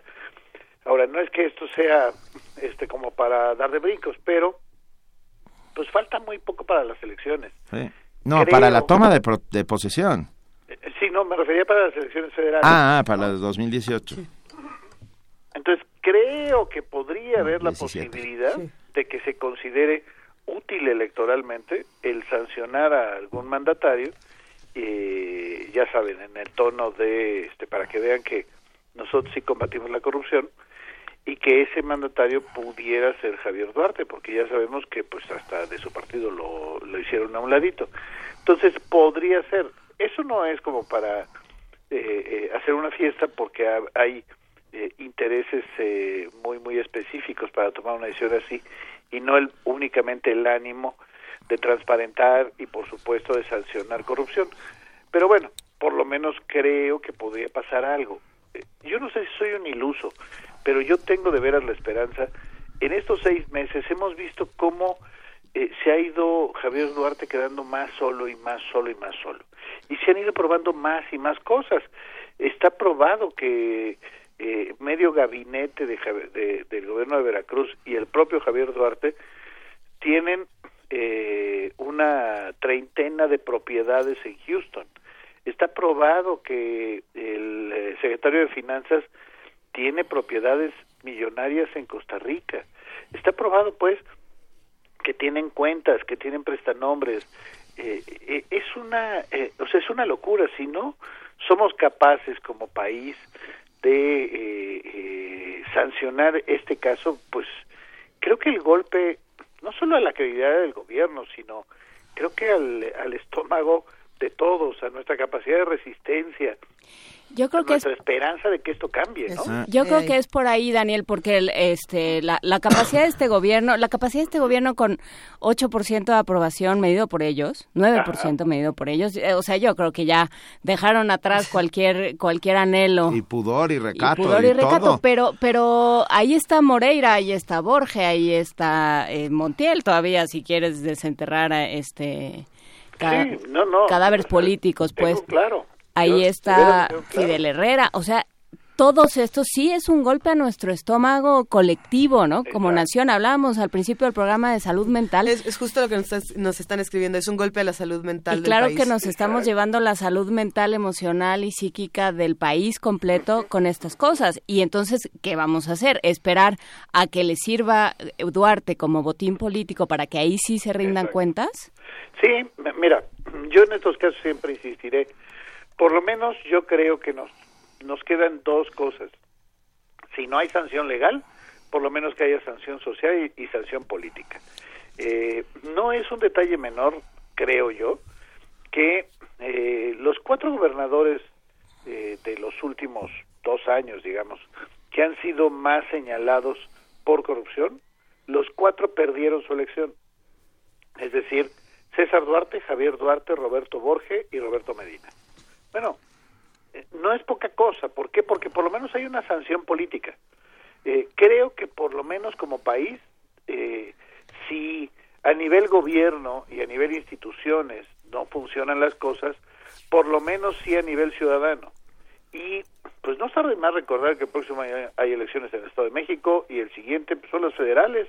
O sea, si nosotros como país vemos que Javier Duarte eh, eh, termina su gobierno, que además faltan ya nada, y eh, después de ese gobierno se va tranquilamente a disfrutar de la vida a alguna isla caribeña, Patrocinado por nosotros. exacto, pues a quién le toca la sanción, pues nos toca a nosotros, ¿no? Ujú. Este, y, e insisto, por lo menos hay la posibilidad de una sanción política y social. Yo, le- nos toca a nosotros, pero le toca a quien le toca, a la ley, ¿no? Ah, no, por supuesto. Le o sea, toca primero que nada la por ley. supuesto. Yo, No, no, yo, sin duda, ¿eh? yo estoy pensando, Como, como alternativa, digamos, Sí. si, no la, si la ley no nos cumple, ¿no? pero es que más nos vale que nos cumpla. Quiero, deci- creo quiero, sí, quiero decir, razón. la muerte civil es poco para lo que se merecen estas personas. Yo eh, coincido contigo. Ah, la- es más, estoy pensando en que habría que devolverle su, su vocación a San Juan de Ulúa y dejar de que sea un museo, ¿no? Para volver a tomar su verdadera vocación. Exactamente. Es, es, es de verdad. No encontramos asidero, no, si las instituciones no, no responden. Me quedé pensando, querido Daniel, ¿y qué dice a todo esto la Auditoría Superior de la Federación, que Ajá. se supone que es el órgano contralor de todo este, de este, de este lío? fíjate, la auditoría hace su trabajo, pero no, le, no lo pelan. O sea, es una cosa terrible. Eh, nosotros todos los años revisamos eh, las eh, auditorías y los detalles de las auditorías, porque luego por razones normales eh, sale una nota que dice un reporte general, pero no, no, no nos ponemos a revisar el detalle. Bueno, eh, es increíble que tengamos una auditoría superior de la Federación que presenta literalmente decenas de denuncias penales a las que nunca se les da seguimiento. O sea, tomemos en cuenta que la PGR tiene un área dedicada, su unidad pues de delitos de servidores de servidores públicos, perdón, tiene 12 personas, ¿sí? 12 personas. No, bueno. Bueno, entonces, si un año eh, la auditoría presenta 100 denuncias penales, pues ¿qué le espera a las 12 personas? Que no han resuelto las 100 del año pasado ni las 100 del año antepasado. O sea, ni siquiera aunque quisieran ellos, podrían resolver esta cantidad de denuncias que por supuesto los rebasa, ¿no? Entonces, eh, evidentemente el Sistema Nacional Anticorrupción lo que nos está pro- eh, proponiendo es un cambio en esto y, bueno, démosle, digamos, el beneficio de la duda, por lo menos desde, ah, ah, por el momento. Pero lo cierto es que hoy, como está la PGR, pues es imposible que pase. Pero la auditoría ha probado una y otra vez irregularidades, no solo de Veracruz, de todo el país. Estamos hablando de que eh, eh, ayer, por ejemplo, apenas Reforma publicaba, oye, si la Universidad Autónoma de Morelos tiene este, desviaciones documentadas de recursos. Digo, pues lo que pasa es que ahorita hay una grilla en Morelos, gobernador contra rector, que, que nos ha hecho olvidar un poco este, este tema, pero lo cierto es que en la universidad ha habido este tipo de denuncias y si revisamos nos damos cuenta que, híjole, la cantidad de temas que hay, de los cuales, insisto, se presentan denuncias penales, no es solamente eh, que se quede en un papel, no, no, se presenta la denuncia y no pasa nada. O sea, estamos hablando de, que en el caso de Veracruz, la auditoría ha presentado denuncias de 2010, de 2011, de 2012. O sea, ¿cómo? ¿Y en qué año piensan resolverlas? O sea, por lo menos díganos, oiga, no, ya revisamos si la auditoría está mal, ¿no? Pero eh, no puede ser que sean expedientes que llevan cinco años abiertos y no ha habido un detenido, una comparecencia, una orden de aprehensión, nada. Yo siempre me acuerdo, Daniel, cuando hablamos de estos temas, de algo que dice Eduardo Borges de Transparencia Mexicana. Eh, alguna vez aquí nos decía es que Ajá. no nos damos idea de lo que es la política local, ¿no? Lo vemos Exacto. desde el centro, lo vemos, digamos, Claro. en escala federal y es una cosa, pero ya metido ya no, o sea, por supuesto en los gobiernos estatales, pero ya en los en los municipales, en las alcaldías, en los pueblos, no se entera uno de realmente el nivel de connivencia, el nivel de cohecho, ¿no? En el que en el que se vive y la impunidad de el corrupción. encantador personaje llamado Lallín que tira dinero por, ejemplo. las calles, ¿no? Sí, sí, o sea, yo, yo sí creo pues que, por supuesto el gobierno federal pues tiene todos los defectos que sea y podemos hablar mal de él tres días seguidos, pero eh, el nivel de impunidad, el nivel de depredación de los gobiernos estatales y municipales supera la, la imaginación de cualquiera de nosotros. Y Es eh, decir, están, parece como si los gobernadores estuvieran pensando nada más, ¿cómo le haré para este, clavarme esta lana, no? O sea, cuando tú dices, en el caso de Veracruz, solo en el caso de Veracruz, podríamos llegar a más de 3 mil millones de pesos solo por el esquema Empresas Fantasma. ujú. ¿Tres mil millones de pesos? O sea, ¿estamos locos? Es una cantidad absurda de dinero. en, una- en un Insisto, país ¿eh? mísero. Exacto, insisto, es dinero que no se le entregó a los más pobres. O sea, estamos hablando del dinero que era para paliar la pobreza en este país. Bueno, tres mil millones de pesos desviados. Yo, por eso creo, nunca vamos a terminar de conocer la cantidad de, corrup- de corruptelas del gobierno de Javier Duarte. Bueno, por lo menos conocemos ya una parte, pero estamos hablando, para irnos al caso de Quintana Roo, este, solo el, eh, eh, eh, un tema es cómo le dieron uso a taxis aéreos con una facilidad, con una impunidad, prestándoselo a los cuates, a los parientes, a, ¿no? A, a los políticos, porque les daba flojera irse de Cancún a Chetumal y gastaron en el sexenio mil millones de pesos en No, eso. no, bueno. O sea, mil millones de pesos en un taxi, ¿no? O sea, es el, el, el Uber más caro de, de, de la historia. O sea, estamos hablando, insisto, de un gobernador que pues considera que eh, eh, los recursos son de él, que puede hacer uso como se le dé la gana, que puede utilizar un taxi aéreo este y decirle, oye, este, va mi mamá a Chetumal, este, llévatela. Oye, regresa este mi compadre de Chetumal a Cancún, tráetelo. Y que termina gastando mil millones de pesos. O sea, es, son cifras de ese tamaño los que estamos viendo en los gobiernos de los estados. Eh, en el caso de Nuevo León, Ernesto Canales, que es el fiscal anticorrupción, vale la pena revisar su trabajo, porque además, por supuesto, nos habla, y digo, imposible abarcar todos los temas, pero eh, pues habla también de esta otra parte que es diseños legales para lograr la impunidad de los funcionarios, ¿verdad? Porque en el caso, insisto, de Nuevo León, se han encontrado una y otra y otra y están batallando en la ley, eh, perdón, ante los jueces para que se pueda girar las órdenes de presión y demás. Es decir, tampoco son enchiladas, ¿no? Este, no, no es tan sencillo meter a la cárcel a un gobernador por la cantidad de trabas legales. Pero bueno, eh, mi, mi punto es, si en el caso de Veracruz, solo el esquema de las empresas fantasma implica por lo menos, solo en el caso, insisto, de las empresas fantasma, tres mil millones de pesos, que además no es un decir, ¿eh? estamos hablando de que esa ya es la cantidad que eh, lo que nosotros eh, trabajamos en nuestra investigación, más lo que encontró el sistema, el Servicio de Administración Tributaria, más lo que encontró el órgano de fiscalización, el monto que tenemos es, para ser más precisos, 3.100 millones de pesos. Solo un esquema de corrupción, ¿eh? solo un esquema de defraudación.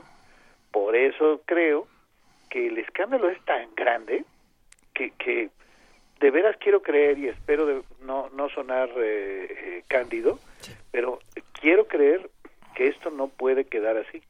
Pues no- porque el nivel es, es, es ridículamente grande. no, debemos dejarlo quedar así, o sea, porque bueno, eh, desde luego a los ocho que estamos en esta cabina, a los de Animal Político, a nosotros sí nos toca, o sea, digamos, a nosotros sí nos toca visibilizar, sí nos toca decir esto es lo que está pasando, sí nos toca alimentarnos de esa, de esos eh, eh, políticas locales y de esa gente que quiere decir cómo están las cosas y que sí quiere y que y que bueno nos toca sí no no dejar de dar lata no no dejar de No dejar decir de dar lata. Fíjate que eh, nosotros estamos, eh, nosotros como animal político estamos eh, eh, concursando, digámosle así, por un financiamiento para que nos permitiría trabajar con 10 medios estatales eh, casos de corrupción, es decir, ponte a revisar presupuestos, busca sus equivalentes de empresas fantasma y demás. ¿Por qué? Porque lo que nosotros estamos buscando, y por eso estamos solicitando este financiamiento, es, estamos convencidos de que, de que la cantidad de dinero que vamos a encontrar, de que la cantidad de matices al mismo esquema de Veracruz eh, que, se usan en otros estados, o los eh, esquemas eh, eh, que, que inventaron, digámosle así, en cada uno de los estados, va a ser una locura. Y yo, perdón, pero no puedo sustraerme de, o sea, no debemos olvidar también estos seis años de Veracruz de desapariciones forzadas, de periodistas asesinados, de descuartizados en medio de las calles. No, sin duda. Porque- De discriminación porque- y de violencia discriminación y sistemática. violencia sistemática. Todo tiene que estar en la misma canasta y todo tiene que ser castigado penalmente hasta las últimas consecuencias. Todo sin duda. Tienes, tienes razón. Cuando además, eh, no está de más recordar, en los esquemas de corrupción de los que se, de los que hemos publicado, están involucrados pues gente de que eh, el secretario de Seguridad Pública, es decir, eh, eso eh, hay una clara conexión no solo a nivel de personas, sino a nivel estructural, a nivel mucho más profundo entre corrupción y violencia. Eh, eh, yo creo que son de las cosas que, que es esto que, que dices, Benito, es súper importante de subrayar porque es recordarle a la gente que cuando hay corrupción de un funcionario, no se trata nada más de se llevó el dinero. No, hay una consecuencia, lo que algo que no se hizo, algo que no se compró, una carencia que no se enfrentó, ¿no? O sea, eh, eh, por eso cuando se dice que la corrupción mata, no es solo una frase, es, Mm. es, eh, absolutamente, terriblemente cierto. Eh, lo que estamos hablando de Veracruz es la, es la combinación de todos estos elementos. No es gratuito que, que, que el, fin del gobierno de Duarte está ca- eh, eh, eh, eh, caracterizado por corrupción detectada y violencia a niveles como no habíamos visto en, en, eh, los últimos eh, seis años Así es. en el caso de Veracruz. Eh, Daniel, Todos los días es este problema. Sin duda, es un problema de todos los días y nosotros cuando hablamos de corrupción eh, generalmente ligamos, la primera palabra que utilizamos ligada a la corrupción es la indignación.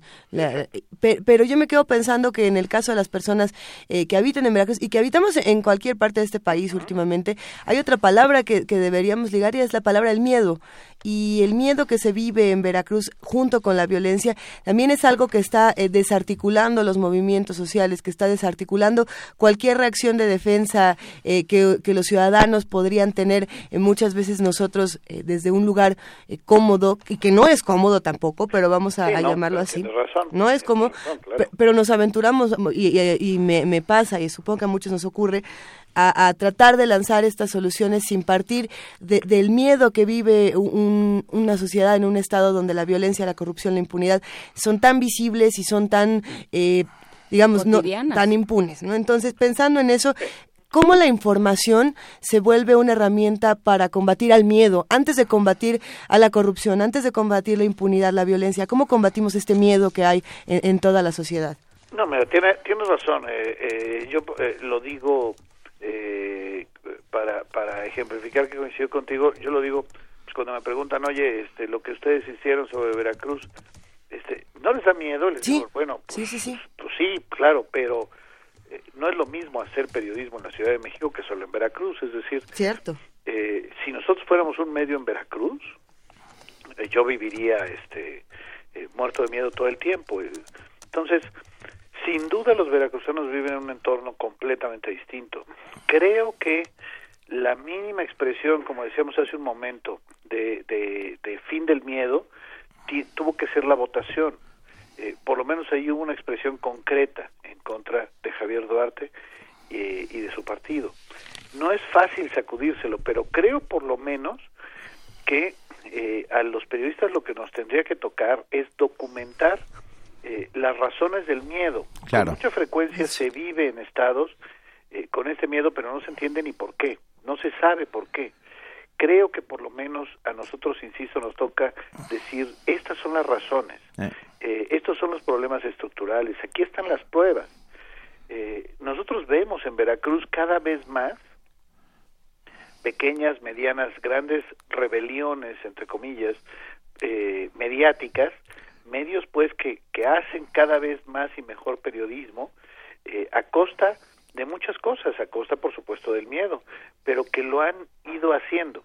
Eh, evidentemente hay muchísimos que son eh, lo más oficialista del mundo y demás, porque una de las características de Javier Duarte es la increíble cantidad de dinero que movió para los medios, no solo de los de Veracruz, sino los nacionales.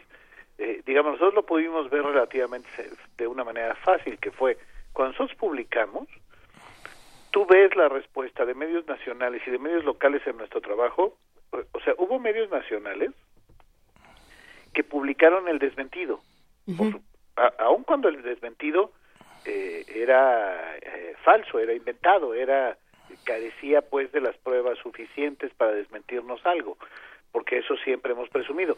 No nos desmintieron ni una coma. Bueno, medios nacionales, periódicos que se asumen eh, como periódicos nacionales, solo publicaron el desmentido.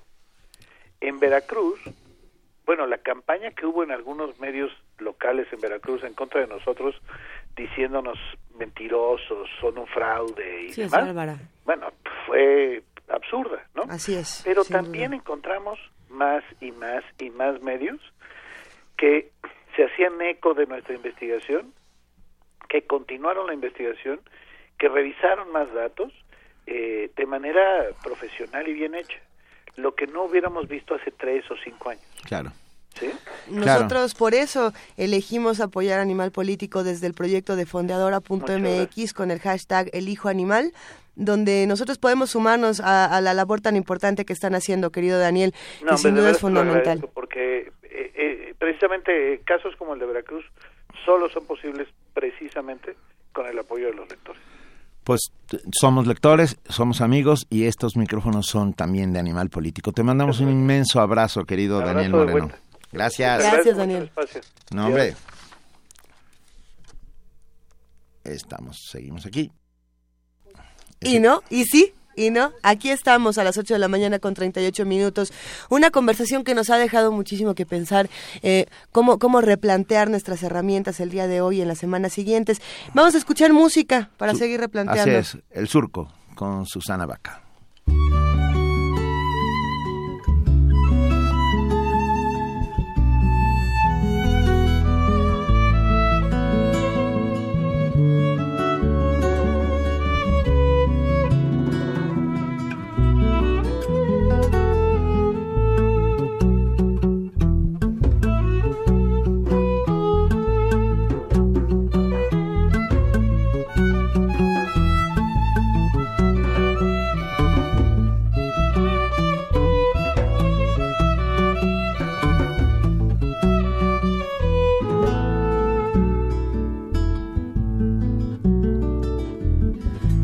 Surco abierto vi germinar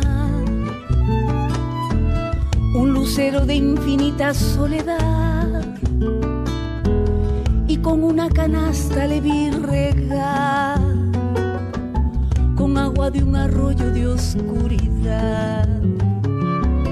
Amalaya la siembra se echó a perder y el agua del arroyo se echó a correr al lucero le gusta la libertad y al agua del arroyo la claridad.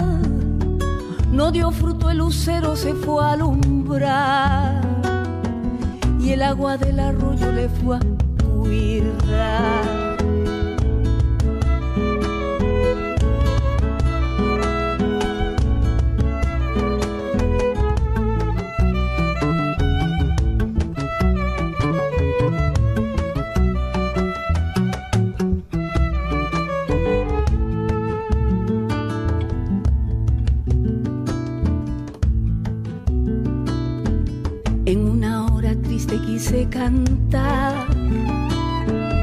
Y dentro de mi canto quise gritar.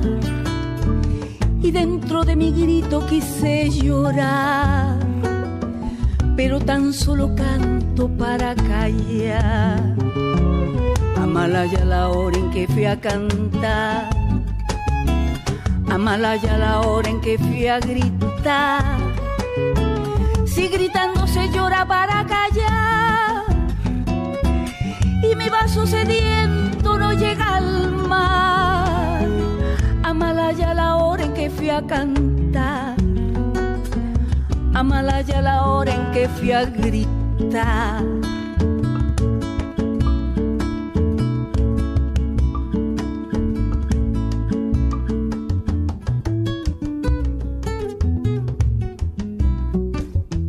Así se fue Lucero a su libertad y así se fue el arroyo a su claridad. No me llegó la hora de clarinar, no me llegó la hora de clarinar, no me llegó la hora de clarinar, no me llegó la hora de clarinar, de clarinar de clarinar,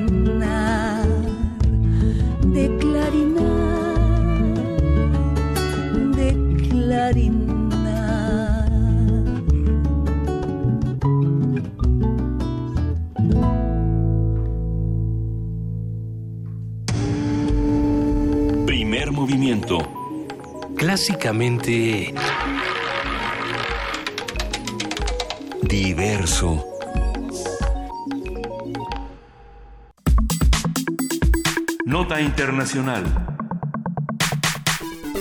El domingo pasado, dos misiles fueron disparados desde un territorio controlado por los chiitas en Yemen, con dirección al destructor estadounidense USS Mason que patrulla en las aguas del Golfo Pérsico. De acuerdo con la Marina estadounidense, en el incidente no hubo heridos porque ambos misiles impactaron en el agua antes de acercarse al barco. Ayer, el teniente Ian McConaughey, portavoz de la Marina, declaró que aún no se sabe si el Mason era el objetivo específico. Este lanzamiento se produce después de que un barco emiratí fue atacado hace varios días por misiles disparados aparentemente por los rebeldes chiíes en Yemen, estos conocidos como hutíes y sus aliados. El, el, el asunto con, con los grupos que se encuentran en Yemen puede ser complejo pero aquí lo vamos a ir lo hemos ido lo hemos y vamos a retomarlo. Anteriormente un misil balístico lanzado al parecer desde Yemen llegó a una base aérea saudí cerca de la Meca, ciudad santa para los musulmanes, lo que representa la mayor incursión de los rebeldes en el país vecino.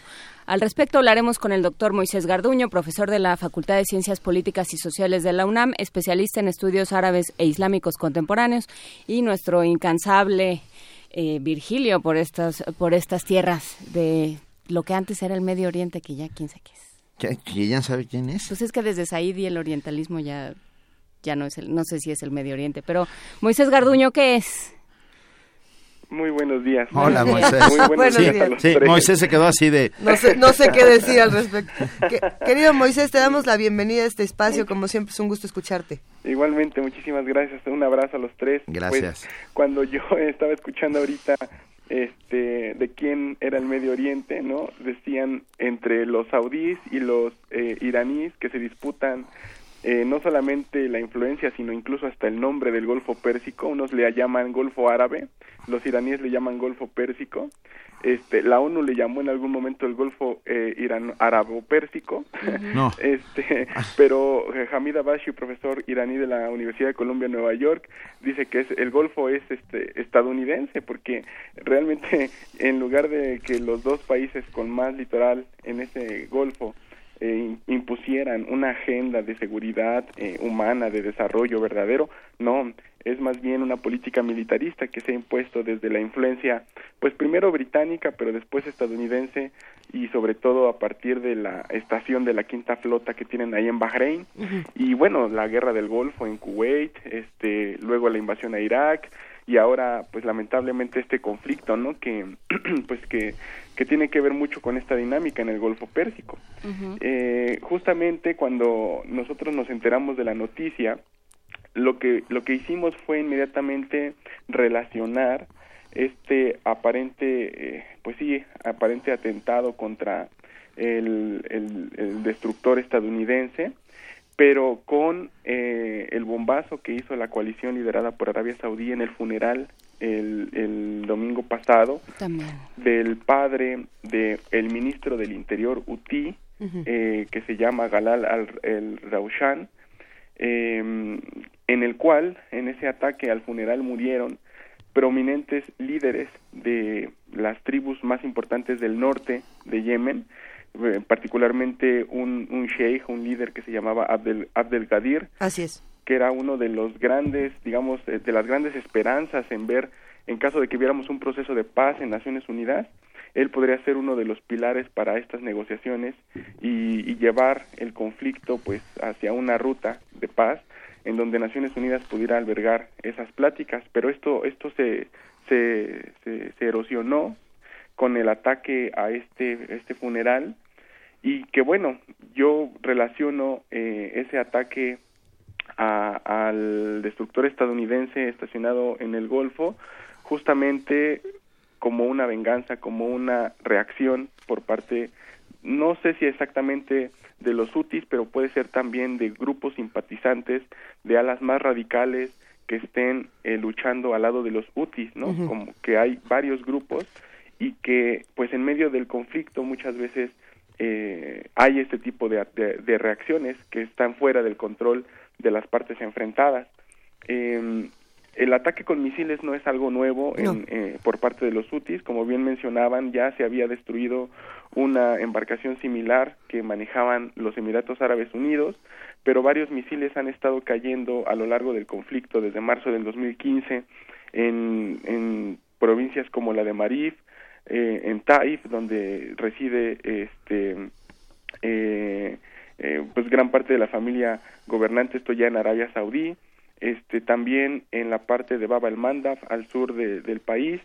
Y pues bueno particularmente este es un tipo de defensa que los UTIs utilizan para eh, tratar de mantener el control de la capital del país Sanaa y bueno particularmente hay que decir que pues el sur es un blanco de ataque también de los UTIs porque el gobierno representado o más bien apoyado por Arabia Saudí en Yemen del presidente Abdel Hadi al-Mansur eh, colocó el Banco Central de Yemen, lo cambió de Sanaa a la parte del sur, a Aden. Entonces, este, esto también como para pues tratar de controlar un poco los flujos financieros con los cuales se está financiando pues no solo la, la intervención eh, saudí, sino la forma de ejecutar las órdenes saudíes al interior de Yemen por parte de este gobierno apoyado por la coalición. Ah, hablemos precisamente de esta coalición árabe eh, liderada por Arabia Saudita. Eh, entra también ahí en juego la relación que se tiene entre esta coalición y los Estados Unidos. Y entonces eh, Estados Unidos se propone, como, como ya lo mencionas, Moisés,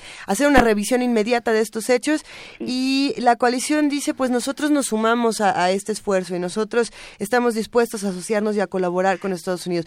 Pero, ¿qué tan real puede ser una colaboración entre esta coalición y, Estados Unidos en los momentos que se están viviendo para, para ambos extremos? Por un lado, Estados Unidos con todo el, juego político que trae en este momento y por el otro con Arabia Saudita que tampoco le está viendo muy fácil en los últimos días. Sí, esto es muy importante porque eh, hay que conectar, como, como luego decimos en la facultad, con los estudiantes, la crisis de Yemen con lo que ocurre en Siria, con lo que ocurre en Libia y con la crisis en Irak. Sí. Porque la, lo que está ocurriendo en Yemen no es aislado de estas, de estas políticas intervencionistas y, y las evidencias para mi argumento son las siguientes. eh, los líderes saudíes y los líderes yemeníes aliados con los saudíes han estado hablando desde el inicio de este año particularmente de un proyecto que ellos tienen que se llama el Plan Marshall Árabe. No. Eh, eh, yo, perdón, me, se me salió del alma. Pero es que mira, eh, no no es el, no son los únicos líderes que han hablado. Cuando murió eh, Shimon Pérez, hubo unas notas alrededor de su muerte entre múltiples este, declaraciones de expertos que Shimon Pérez tenía justamente un plan Marshall para Palestina. el plan Marshall, particularmente que los eh, árabes saudíes y sus contrapartes yemeníes han estado eh, pues sí manejando en estos eh, meses tiene que ver justamente con las mismas políticas implementadas por Estados Unidos y sus aliados en Europa occidental en todas y cada una de las de los territorios donde han sido colonias o donde han sido perdón metrópolis y, y han colonizado para justamente después de una guerra, de un conflicto como el que estamos viendo ahorita en Yemen, o en Gaza, o en Siria, en Alepo, o en Irak, como ocurrió con eh, el, territorio de la provincia de Al-Anbar, después del conflicto reconstruir el conflicto. Pero es una forma de institucionalizar la geopolítica, de institucionalizar la guerra en el periodo post-conflicto. Es justamente lo que se hace en las mesas de negociaciones, es repartir qué empresas, de qué parte en disputa va a construir tal carretera, tal hospital, tales ductos, y esas son, esas son lamentablemente los ejes centrales de las negociaciones. El plan eh, Marshall árabe que los saudíes han estado eh, barajeando se inserta dentro de un plan que ellos tienen que se llama Arabia Saudí Vision 2030, que es uno de los planes que ellos tienen para dejar de depender del petróleo como principal fuente de su Producto Interno Bruto. Ellos tratan de ir hacia sectores como el de la reconstrucción, ¿sí? la construcción de infraestructura, infraestructura multimodal, pero también el de la energía nuclear. En ese mismo proyecto, el Plan Marshall incluye eh, dotar de energía eléctrica a este tipo de países post-conflicto pero no tanto en el petróleo, sino a partir de la construcción de lo que ellos dicen es un programa nuclear pacífico con base en 16 reactores nucleares, en el cual el primer reactor se está esperando que trabaje para el año 2022, tal como está trabajando el, el reactor nuclear de, Irán, ¿no? Y ellos dicen Perdón. No, es que me quedé pensando, Moisés, que eh, y pasará lo mismo que pasó en España después del Plan Marshall, en que se quedaron cuatro bases norteamericanas aéreas, Rota, este, Ajá. ¿no? Es- o sea, es a cambio de eso. Ah, por supuesto. De hecho, eh, las otras evidencias que, que apoyan este argumento, pues radican en, en las ventas eh, estratosféricas de armas ajá, estadounidenses de infraestructura por cerca, al menos en este en este año, que es uno una de las partes del legado de Obama, cerca de 1. punto- no de 115 billones de dólares. Estamos hablando de, de muchísimo dinero Claro. el- con el cual se han comprado tanques, sobre todo tanques, y esto me llama la atención porque cuando hablamos de que en esta compra se, se, se adquirieron 153 tanques tipo Abraham, son este tipo de estrategias que esperan después del conflicto aéreo, que es el que estamos viendo en Arabia Saudí, entrar por tierra para, pues sí, aplanar un poco el camino hacia la eh, instauración de este plan de reconstrucción, que es el que prácticamente ya se hace de los territorios y de la influencia a partir de las redes económicas. Estamos hablando de bancos, eh, de la nómina donde van a ir a cobrar los yemeníes que queden en el periodo posconflicto, de la, del, del, del transporte, por supuesto, y bueno, todo esto a costa de la destrucción que estamos experimentando justo, justo ahora. ¿no? Moisés Garduño, para cerrar esta conversación, eh, ¿qué puntos debemos atender en las próximas semanas, en los próximos días, para estar eh, todos informados de lo que está ocurriendo en Yemen y de cómo se está reconfigurando toda esta geopolítica? Eh, atendiendo a lo que habíamos dicho anteriormente, el, el ah, vocero del National Security Council, que es eh, Ned Price, eh, ha dicho que va a haber una revisión al apoyo de Arabia Saudí. Este, los saudíes están dispuestos a tener eh, más o menos un cese al fuego de 72 horas. Los hutis, después de todo esto que han que han experimentado con el funeral también están esperando eso, pero de ninguna manera es una garantía de ver, eh, digamos, paz o un, un este, em, contrato de paz a largo plazo o a mediano plazo.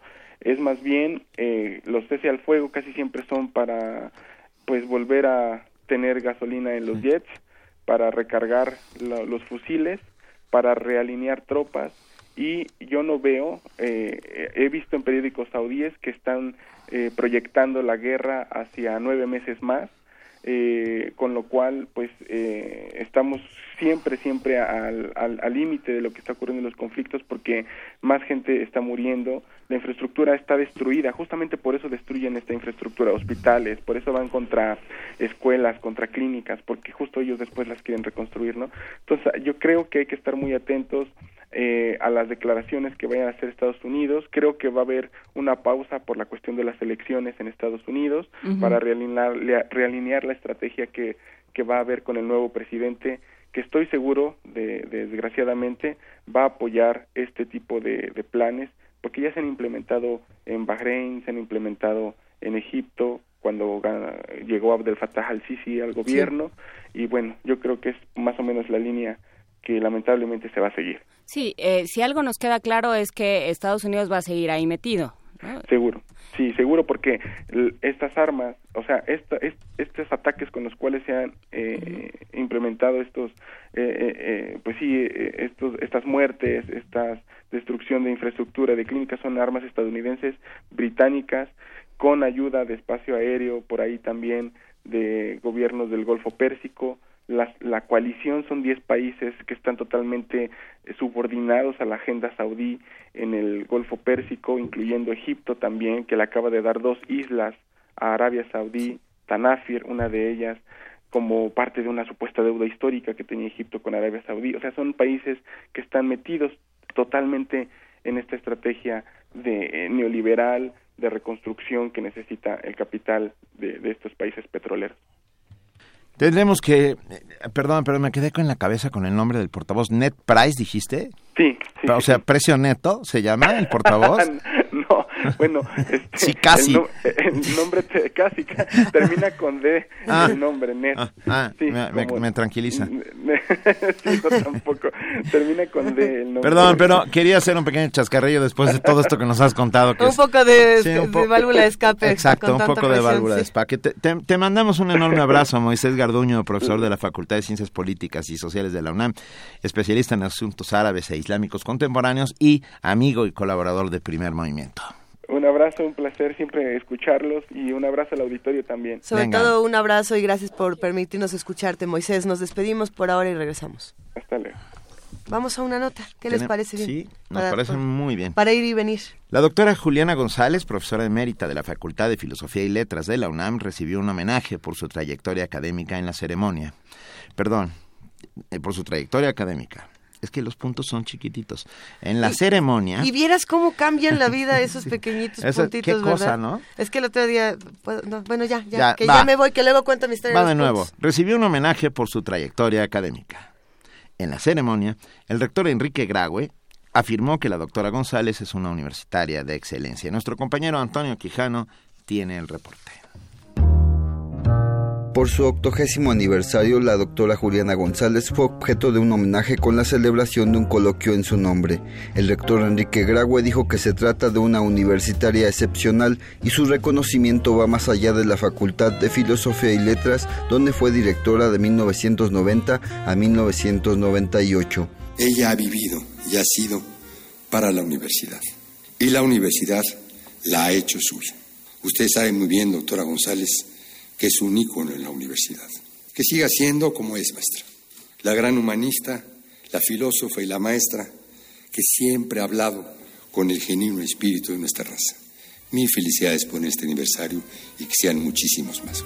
Para Leonardo Lomelí Vanegas, secretario general de la UNAM, uno de los grandes aciertos de la doctora González fue establecer un diálogo con las ciencias desde las humanidades, con base en un ejercicio docente interdisciplinario. Nuevamente nos convoca su convicción en la defensa de las humanidades.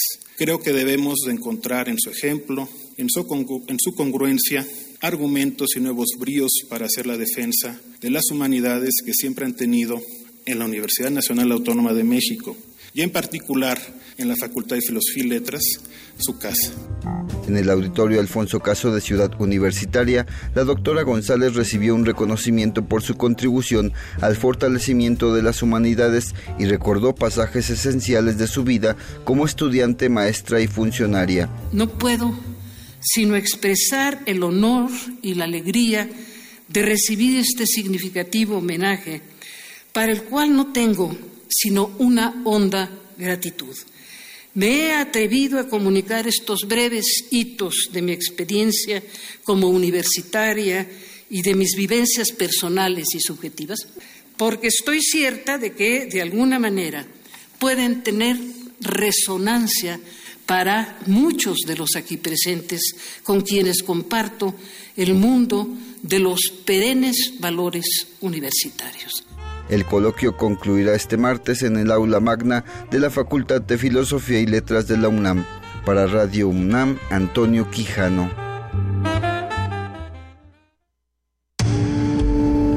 Primer movimiento.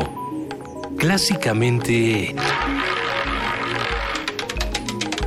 Reflexivo.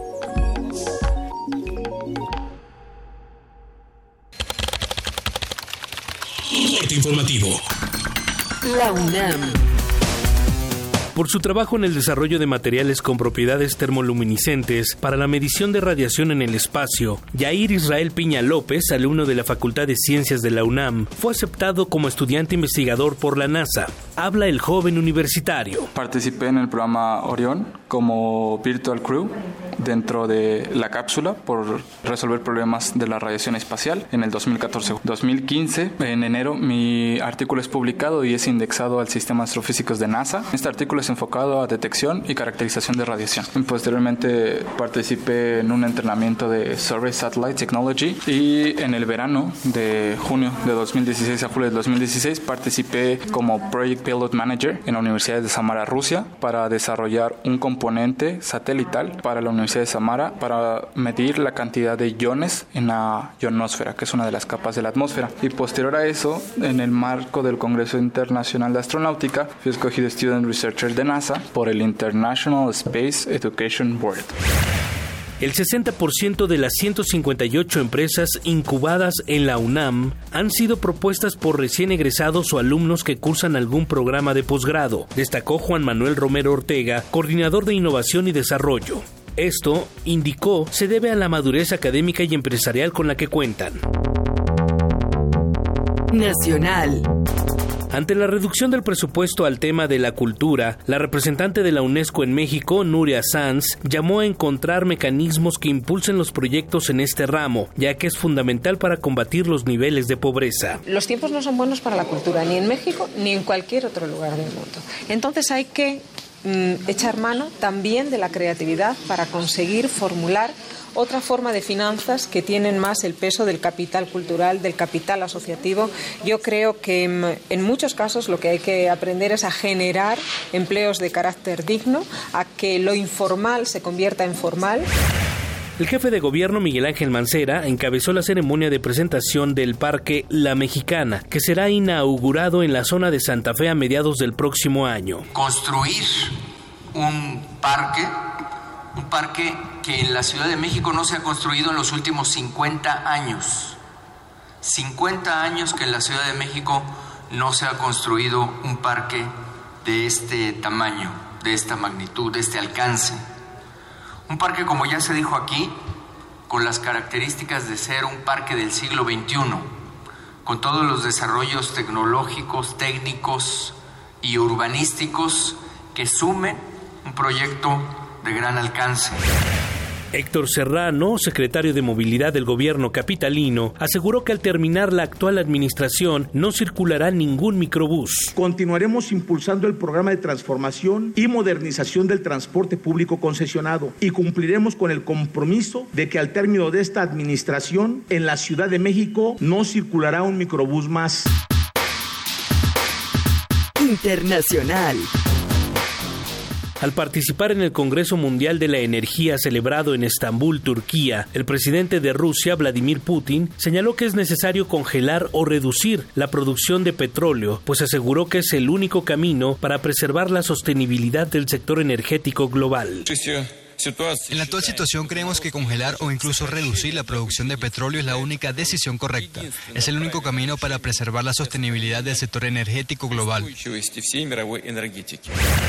Por su parte, Nicolás Maduro, presidente de Venezuela, insistió en que es preciso integrar a los países productores de petróleo a la OPEP. Ha llegado la oportunidad de que los países productores de petróleo de la OPEP y los países productores de petróleo no OPEP definitivamente nos pongamos de acuerdo en una ruta para estabilizar el mercado petrolero, para lograr precios realistas y justos.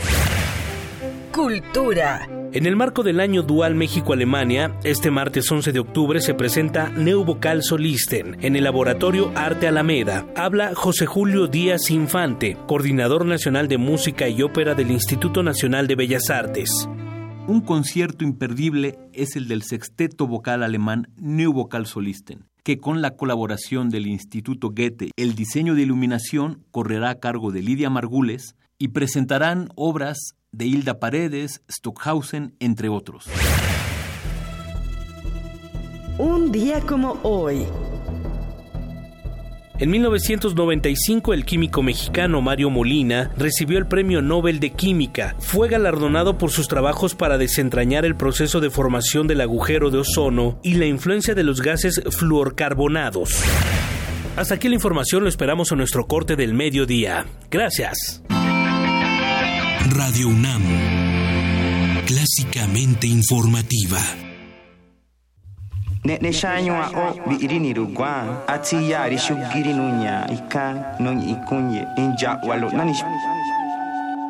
Los mejores exponentes de poesía mexicana y latinoamericana representarán a sus lenguas originarias en el séptimo Festival de Poesía Las Lenguas de América Carlos Montemayor. 12 años de poesía. 13 de octubre, 18 horas, en la sala Nezahualcóyotl del Centro Cultural Universitario. Entrada libre. Mi nombre es Uber Matiuba. Les hago la más atenta invitación para que asistan a la séptima Festival de las Lenguas de América Carlos Montemayor. Invita el Programa Universitario de Estudios de la Diversidad Cultural y la Interculturalidad de la UNAM.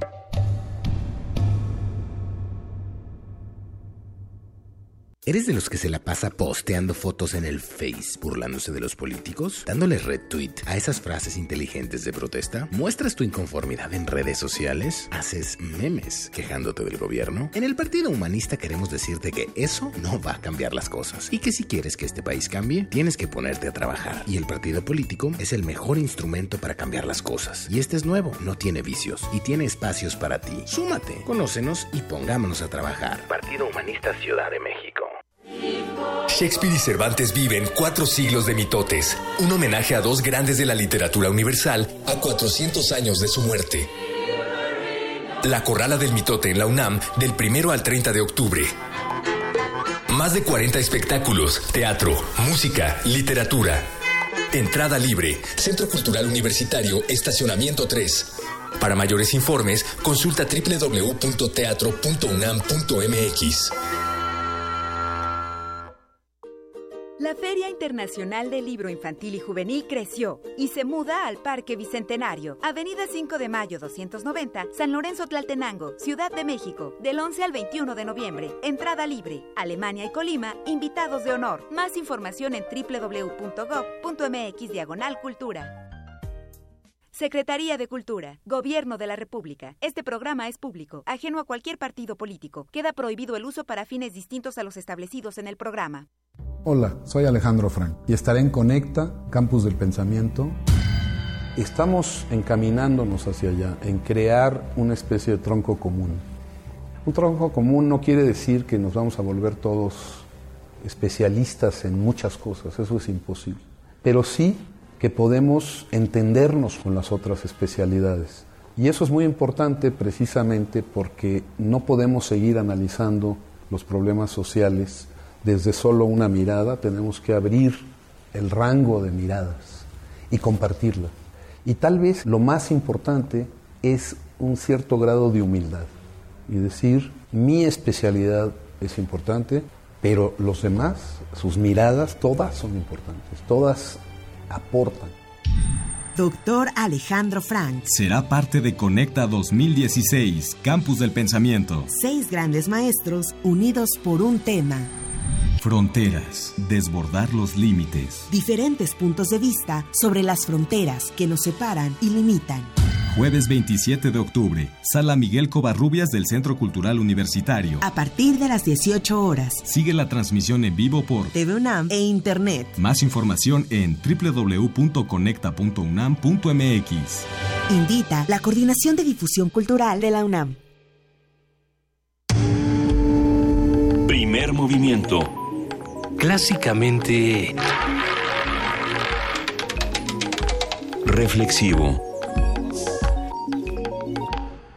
9 de la mañana, 10 minutos. Así Déjenme es. hacerles un anuncio rapidísimo. Hay dos anuncios. Ah, bueno, va. Sí. La Cátedra Extraordinaria de José Emilio Pacheco de Fomento a la Lectura presenta este próximo viernes 14 de octubre en la Sala Carlos Chávez del Centro Cultural Universitario a las 5 de la tarde, ni más ni menos que a Goran Petrovic. Ay. Eh, con una charla llamada El lector indefinible, reflexiones sobre qué define a un lector y su papel en la creación literaria. La entrada es libre y el cupo, por supuesto, limitado, o sea que si quieren escuchar de primera mano ahí a la vista a Goran Petrovic, uno de los grandes uno de los grandes novelistas del siglo XX-XXI, no se lo pueden perder. Cátedra Extraordinaria José Emilio Pacheco de Fomento a la Lectura este viernes 14 de octubre en la sala Carlos Chávez a las 5 de la tarde, entrada libre, cupo limitado y ahorita Baña lo subirá a nuestras redes sociales. Yo tengo otro. A ver, ¿qué creen que pasa hoy martes 11 a las 11? Al- Mirisac. Mirisac Mira. presenta su libro, nuestra queridísima amiga Mirisac, que siempre nos acompaña a través de nuestras redes sociales y a través de eh, la palabra escrita, a través de su, su hermosa persona. Eh, va a presentar su libro Pinceladas de la Soledad. Ustedes recuerdan que este libro ya se presentó en ocasiones anteriores. Es una oportunidad... eh, me parece deliciosa para releerlo, para que nos acerquemos a este texto. Y se va a presentar en el área de reflexión universitaria de la Universidad Iberoamericana, a ver que nos está invitando.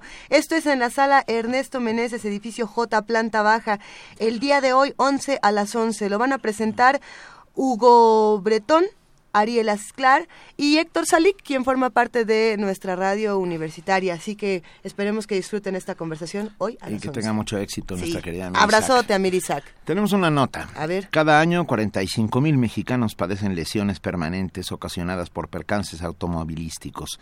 Así lo informó la maestra Elia Lázaro Jiménez, académica de la Escuela de Trabajo Social de la UNAM.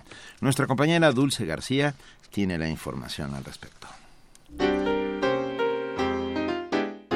De acuerdo con la Organización Mundial de la Salud, la discapacidad es un problema que afecta a una estructura o función corporal, lo que provoca limitaciones físicas y restricciones de participación. Las discapacidades pueden ser congénitas o derivadas de un accidente. Cada año, casi 45 mil mexicanos padecen lesiones permanentes por percantes automovilísticos. Paralelamente, en el país, la desnutrición, la falta de información y los problemas de salud durante el embarazo son condiciones negativas que producen discapacidades en los recién nacidos. A la falta de prevención se suma la necesidad de tratamientos adecuados, aseguró la maestra Elia Lázaro Jiménez, académica de la Escuela Nacional de Trabajo Social. que la discapacidad no solamente está en la persona que, que tiene esta, esta condición, sino la discapacidad colaboramos todos cuando no les hacemos su entorno accesible, donde no les damos este un trato igual equitativo. Entonces, yo creo que en la medida que la sociedad se tome conciencia de esta situación, las personas con discapacidad serían tratadas y serían se desenvolverían igual que cualquier persona. La UNAM contribuye con diversas acciones para mejorar la situación de los discapacitados en el país. Ahorita estamos en la planeación de un diplomado que está dirigido a los a todos los docentes que lo tomen para sensibilizarse de este de este asunto. Y el otro es una especialidad está dirigido a todas las personas que tienen contacto, que trabajan, que se relacionan con las personas con discapacidad. El proyecto, por ejemplo, dirigido a docentes serviría muchísimo porque se tendría que dar en todas las escuelas o, o los profesores, los que están al frente de los alumnos con discapacidad, ¿no? Para evitar una lesión fuerte, deben seguirse protocolos médicos, jurídicos y psicológicos. 75% de la población con alguna discapacidad está desempleado, mientras que el 18.7% de los que han podido obtener un trabajo gana menos del salario mínimo. Para Radio UNAM, Dulce García. Primer movimiento. Clásicamente... Reflexivo. Regalos. Regalos. Regalos. Tenemos, tenemos siete libros de Mirisac, Pinceladas de la Soledad, que muy generosamente nos ha dado para eh, todos aquellos que hacen comunidad con nosotros y los vamos a dar ahora mismo por el teléfono 55 36 43 39. Solamente llamen y digan que quieren uno de los libros de Miriam Isaac, Pinceladas de la Soledad. Les va a gustar, se los digo desde ahora. Es, es un ejercicio eh, que a mí me parece muy lúdico porque lo que hace es inspirar todos sus relatos en distintas pinturas. Precisamente por eso se llama Pinceladas de la Soledad, entre otras cosas. A un ojo. Eh, cuéntenos, los que nos van a llamar al 55 36 43 39, platíquenos, por favor. eh, ¿Qué, qué les gustaría? Si ustedes fueran eh, cuentistas, o si lo son, ¿a qué, qué cuadros los inspirarían? ¿Cuáles son las pinturas que ustedes querrían eh, contar eh, historias alrededor de ellas? Creo que es un ejercicio muy divertido que muchos hemos hecho eh, de vez en cuando. Eh, puede ser súper apasionante. ¿eh? A mí me gustaría... con Magritte, por ejemplo. Con Magritte, Muy con Goya, con los grabados de Goya hay unos relatos padrísimos. Con este de El sueño de la razón produce monstruos. con el con ¡Hombre! Saturno devorando a sus hijos. ¿Qué novela era la que tenía Saturno devorando a sus hijos en la portada? y no somos la- un noticiero cultural, solo es que pues nos gustan los libros. so- Nos gustan los libros. Pero yo pensé, ¿sabes qué podría ser un cuadro rojo de Rothko? Por Ajá. ejemplo, bueno, está esa obra Rojo, Rojo. se llama, es de Ay, esta mujer, este hombre que escribe con seudónimo de mujer Yasmina Cadra. ya- ya- Yasmina Ya- Cadra. Ese que se parece al otro que escribía ese libro. Sí. Bueno, ya. A ver, ya, Sigamos tenemos... trabajando. sí, ya está en la favor. línea. Tenemos en la línea a Mireya Imas, directora del Programa Universitario de Estrategias para la Sustentabilidad. Muy buenos días, Mireya, qué gustazo tenerte con nosotros una vez más. Ay, muy buenos días, Benito, Luisa, Juana Inés, a todos en cabina y por supuesto a los radioescuchas de primer movimiento, un gustazo, como siempre. Hoy un poquito más temprano. Sí. Qué bueno, porque así podemos charlar a gusto y que nos platiques eh, todos los temas fundamentales para volver nuestra vida sustentable. Mira, hoy vamos a platicar de delitos ambientales en la Ciudad de México. Oh, que no. Habíamos estado un poquito dejando de ladillo después de todos los problemas que hubo con la contaminación atmosférica. Y esto sale a cuento porque la semana pasada el procurador capitalino rindió su informe ante la Asamblea Legislativa y en él nos dio a conocer que en la Ciudad de México se han abierto 539 averiguaciones previas por delitos ambientales y daño en el suelo de conservación. Hay que recordar que casi la mitad del territorio de la Ciudad de México es suelo de conservación. El funcionario mencionó que solamente por delitos relacionados con cambios en el uso de suelo que afectaron áreas protegidas, áreas de valor ambiental y el propio suelo de conservación, la Fiscalía Desconcentrada de Investigación en Delitos Ambientales y en materia de protección urbana inició 92 indega- indagatorias. Del medio millar de delitos ambientales con averiguaciones previas, solamente se han consignado tres y únicamente se ha obtenido una sentencia condenatoria, de manera que en este ámbito pues las cuentas son bastante precarias. Como ocurre con casi todos los temas de la agenda de justicia en nuestro país, la impunidad es la constante. Existen actualmente varios casos muy sonados que sirven para entender la dimensión de lo que está ocurriendo en el suelo de conservación de la Ciudad de México. En estas semanas se van a demoler, esperamos, las viviendas de un exdelegado en Tlalpan y dos de sus colaboradores. Viviendas construidas todas ellas en un área natural protegida, que dado su valor estratégico para la conservación por los servicios ambientales que nos brinda, pues de ninguna manera debió usarse para asentamientos humanos, cuanti menos encabezados por un delegado. Sí. Otro caso paradigmático es el de la construcción de un gran centro comercial en Xochimilco, en una zona donde ya existen otros dos centros comerciales, mismos que también fueron impugnados por los vecinos, quienes están intentando preservar lo poco que queda de este patrimonio biocultural de México y hay que recordar del mundo. El conjunto de marras que abarcará un supermercado, una tienda de ropa y un almacén nos suena, nos suena, nos suena como que por todos lados, ¿no? Sí. Comenzó a instalarse en marzo de este año en un predio de 30 mil metros cuadrados en áreas verdes del pueblo de Santiago Tepalcatlalpan. De acuerdo, esto con la denuncia de los integrantes de la Coordinación de Pueblos, Barrios Originarios y Colonias de Xochimilco. A la empresa Walmart, por el daño ambiental ocasionado con el desmonte del predio y la tala ilegal, se le impuso una multa de 7 millones de pesos y la restitución de 231 árboles. Siete millones de pesos que para Walmart son un montón, ¿no? Exacto, yo pregunto en cuántos Hombre. días, horas o minutos calculamos que esta empresa reúne ese monto, ¿no? O sea, es esta suma realmente proporcional al daño, no solo al ocasionado, sino sobre todo a las consecuencias a futuro, dado que esté en ese predio, pues ya se pierde una zona de infiltración de agua, hábitat de flora, fauna silvestre, mitigación de isla de calor y un largo etcétera. Y bueno, y por otro lado, ¿qué hay con el tema de la saturación de realidades? Porque los supermercados parecen un imán para los automóviles, ¿no? Y como ejemplos tenemos por todas las plazas. Como, como las plazas comerciales al estilo de Oasis. Oasis, aquí en Tlalpan, en Insurgentes, están haciendo otra similar, sobre. Avenida Insurgentes, la cual ya está totalmente ahogada y colapsada, o sea, realmente es terrible. Pero también es terrible, por ejemplo, hay un estudio de la doctora Clemencia Santos de, de Geografía, en el que se afirmaba que hace dos años en el suelo de conservación, en esta zona en la que no se permite el crecimiento urbano, había alrededor de mil asentamientos irregulares, con las consecuencias sociales que esto también tiene. Desafortunadamente, el último inventario que realizó la UNAM y la PAO, la Procuraduría Ambiental y del Ordenamiento Territorial, titulado Atlas Cartográfico del Suelo de Conservación del Distrito Federal, data nada más del 2009, o sea, como si no pudiéramos estar actualizando estas cosas de manera por lo menos más más trianual, ¿no? O por lo que es lo que duran nuestros delegados, o sexenal, que es lo que duran nuestros gobernantes. Y lo que se ve es que se ha hecho poco por mantener la documentación del fenómeno, pues a nadie le interesa documentar la tragedia, pero mucho menos se le ha, se ha hecho lo que se tiene que hacer para frenarlo y brindarle alternativas realmente pues adecuadas a la gente de vivienda. Y eh, bueno, el tema del- de los delitos ambientales tiene diversos orígenes.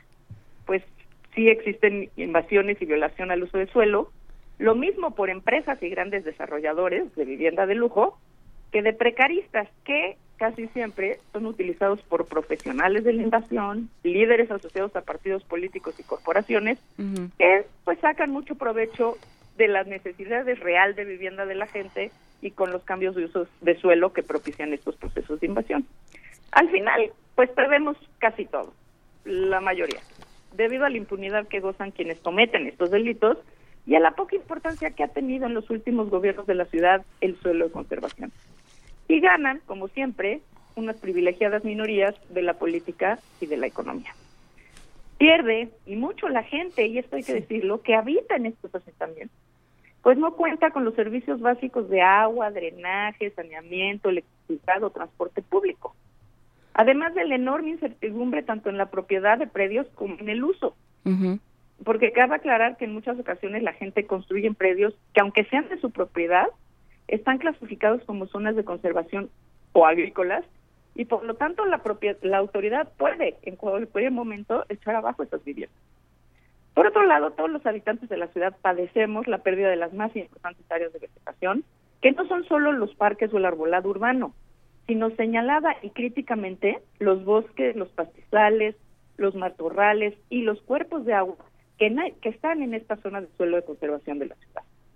Así pues, perdemos también la zona más importante, más importante de infiltración de nuestro acuífero, y ante la escasez de agua en la urbe, pues le seguimos quitando agua a otras regiones y poblaciones, como por ejemplo a los más aguas del Estado de México. Aunado a esto, la ciudad se sigue hundiendo por la falta de infiltración y la misma extracción del agua del subsuelo, entre otros factores.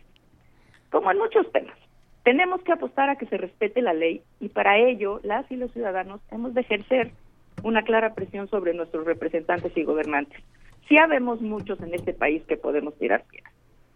Esta organización ha logrado ya parar varias ocurrencias, como el corredor Chapultepec, la Rueda de la Fortuna y muy marcadamente la autopista urbana oriente que pretendía atravesar Xochimilco. Así que sí, sí se puede, pero debemos mantenernos informados y cada vez más proactivos en la defensa de nuestro patrimonio natural común. Y dando y dando lata, ¿no, Mirella? Porque quién da esos permisos, quién da los permisos de construcción, los cambia los usos de suelo, o sea, estas estas eh, casas de una familia que se convierten mágicamente en un en 60 departamentos, alguien los tuvo que aprobar. No, por supuesto. Ahí es donde están estos procesos de colusión entre entre las autoridades y pues estos grupos de invasores profesionales que también los hay, ¿no? En los cuales pues se van generando estos asentamientos, se van generando derechos, eventualmente se regularizan los predios, se vuelven zonas urbanas y entonces, bueno, pues es cuando ya entran estos procesos de gentrificación, ¿no? Pero bueno, eso en muchas ocasiones está planeado desde el principio. Ya son rutas muy explícitas. Pues sí, vamos, vamos eh, estorbando y dando lata, que es nuestra tarea. Que, se nos da. Que nos da, además, sí. Hay, algo que, nosotros también podemos articular y podemos generar entre todos y es el, eh, si conocemos cómo son estos delitos ambientales y estamos al tanto de cómo están operando, Mirella, eh, tratemos de hacer lo que nos, lo que nos corresponda. Por ejemplo, eh, no asistir a estas plazas en, en coche, ¿no? o, o no asistir a ellas pues sí, también, ¿no? La ciudadanía en algún momento tenemos que tomar acción, ¿no? Y yo creo que una cosa importante es eso, o sea, empezar a boicotear estas cosas que están haciendo daño, ¿no? Al colectivo. A lo mejor te resuelve una necesidad puntual personal en algún momento, pero colectivamente están deshaciendo comunidad. Claro. ¿No? Ah, pues nada, Mireya, gracias como siempre por estar con nosotros. Como, todos. gracias por estar. Gracias por, por, de por insuflarnos ánimo. Sí, ya voy a, voy a empezar a cambiar mi tono. No, no, no. No, dice Mayra Elizondo, Mayra Elizondo que se ha estado quejando de que los políticos atentan contra su salud mental. Dicen, por favor, den gracias a Mireya Imas, que ayuda a mejorar mi salud mental, para que veas. Ay, gracias, qué lindo. Gracias por todo, querida Mireya Imas. Te mandamos un gran abrazo. Un beso a todos ustedes, a todos en cabina y a todos los radioescuchas. Beso. Beso. Primer movimiento. Clásicamente... Diverso.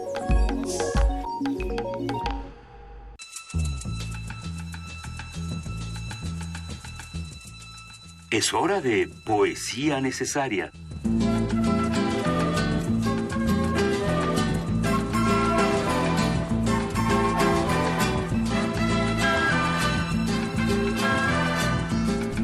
Oye, Benito, y como que no quiere la cosa, vamos a hablar de resistencia modulada y se nos aparece un resistente aquí en la cabina. Ya, te digo que era una suerte. Dicen, ya, ya vine a ver que se iban a leer a Luis Flores.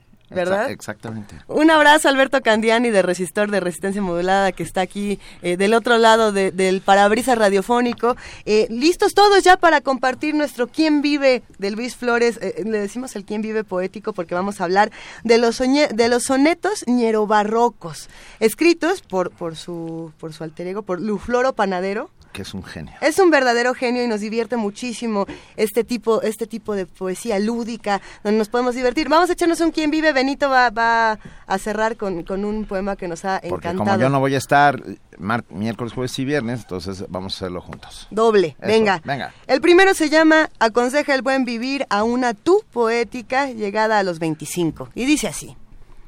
¿Te sientes la muy muy o te da furia?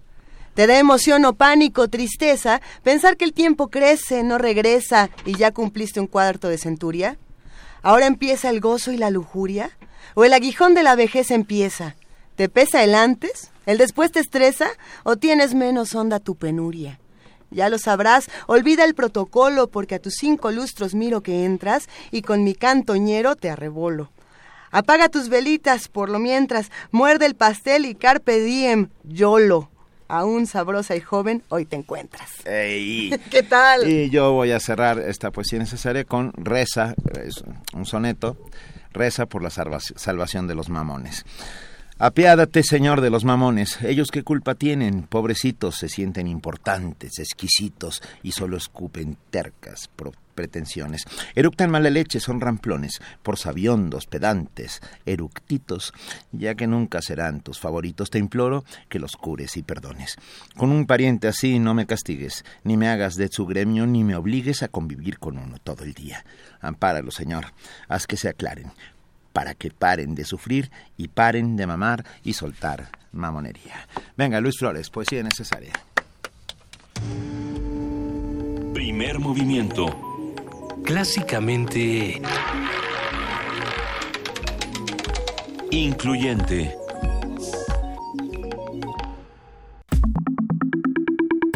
La mesa del día. En el séptimo Festival de Poesía Las Lenguas de América, Carlos Montemayor reúne una docena de poetas indígenas y no indígenas de países como México, Canadá, Venezuela, Ecuador, Brasil y Barbados en un encuentro multicultural que celebra las lenguas originarias del continente sin distinciones entre lenguas, dialectos de segundo o primer orden. Sí, es el Festival de Poesía Las Lenguas de América Carlos Montemayor. Así es.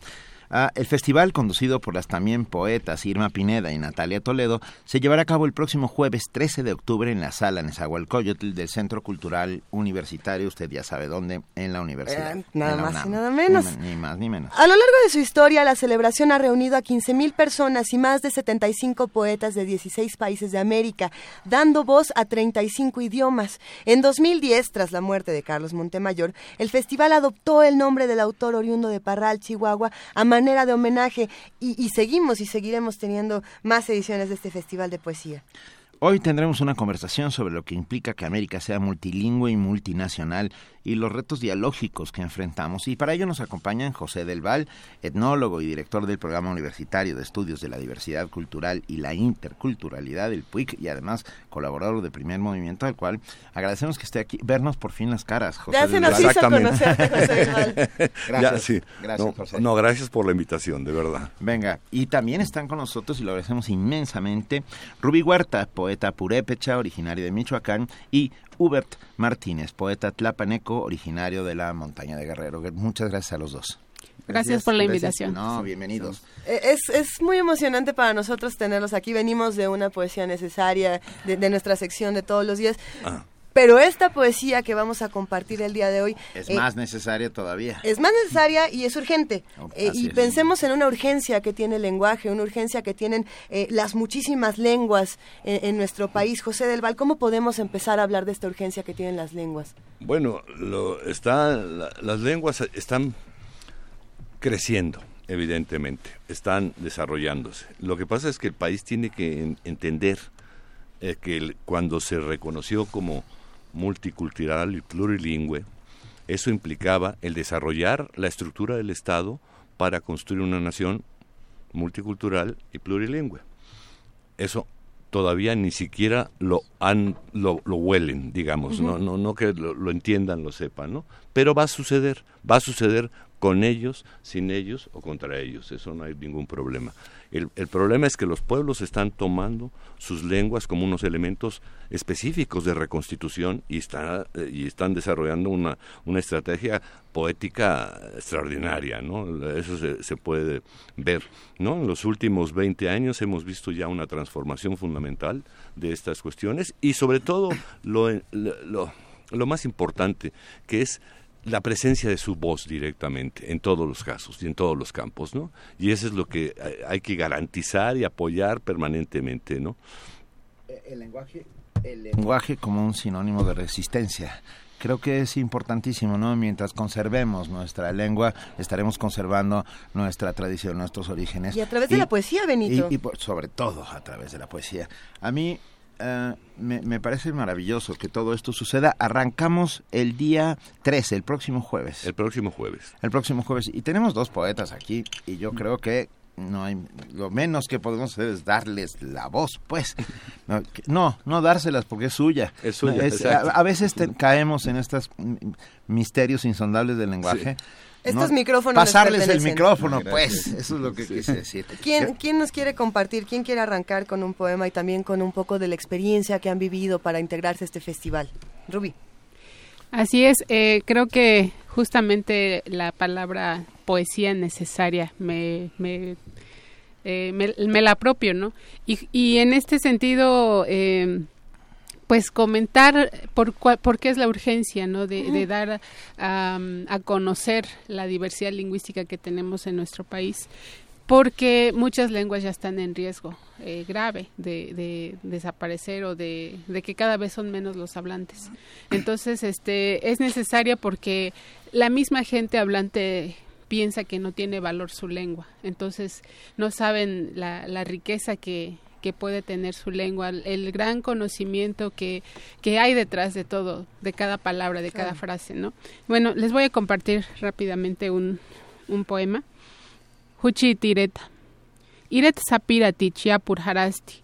Ankiruk kumanji kuechano ohtsaka xanaro chminda kuarsinti jukasint hakangurikua wandak metzakursinti kwirip jiminana phingon ambaki techeri runas tuchi tireta xandis tuchi tireta patsasint wekatzemak tzitzikicharu tzakapucharu jiminanap kwirip purejku kingowaripsinti echeriranapu eskachi No kwiripitare mankatziak par echeriru. Mi pueblo purépecha. Pueblos hay en todas partes. De esos pueblos que sus casas muchas ni tejado tienen. Sus calles llevan nombres, también sus ríos. Una gramática de fiestas y entierros. Así es mi pueblo. Es uno de ellos. Tiene un aire igual, conserva ilustres pasados. Esa permanente población de flores. Los hombres de mi pueblo son hechos de barro fino, esos hombres que resisten en el polvo y no en la carne que torna la tierra. ¡Qué maravilla! ¡Ay!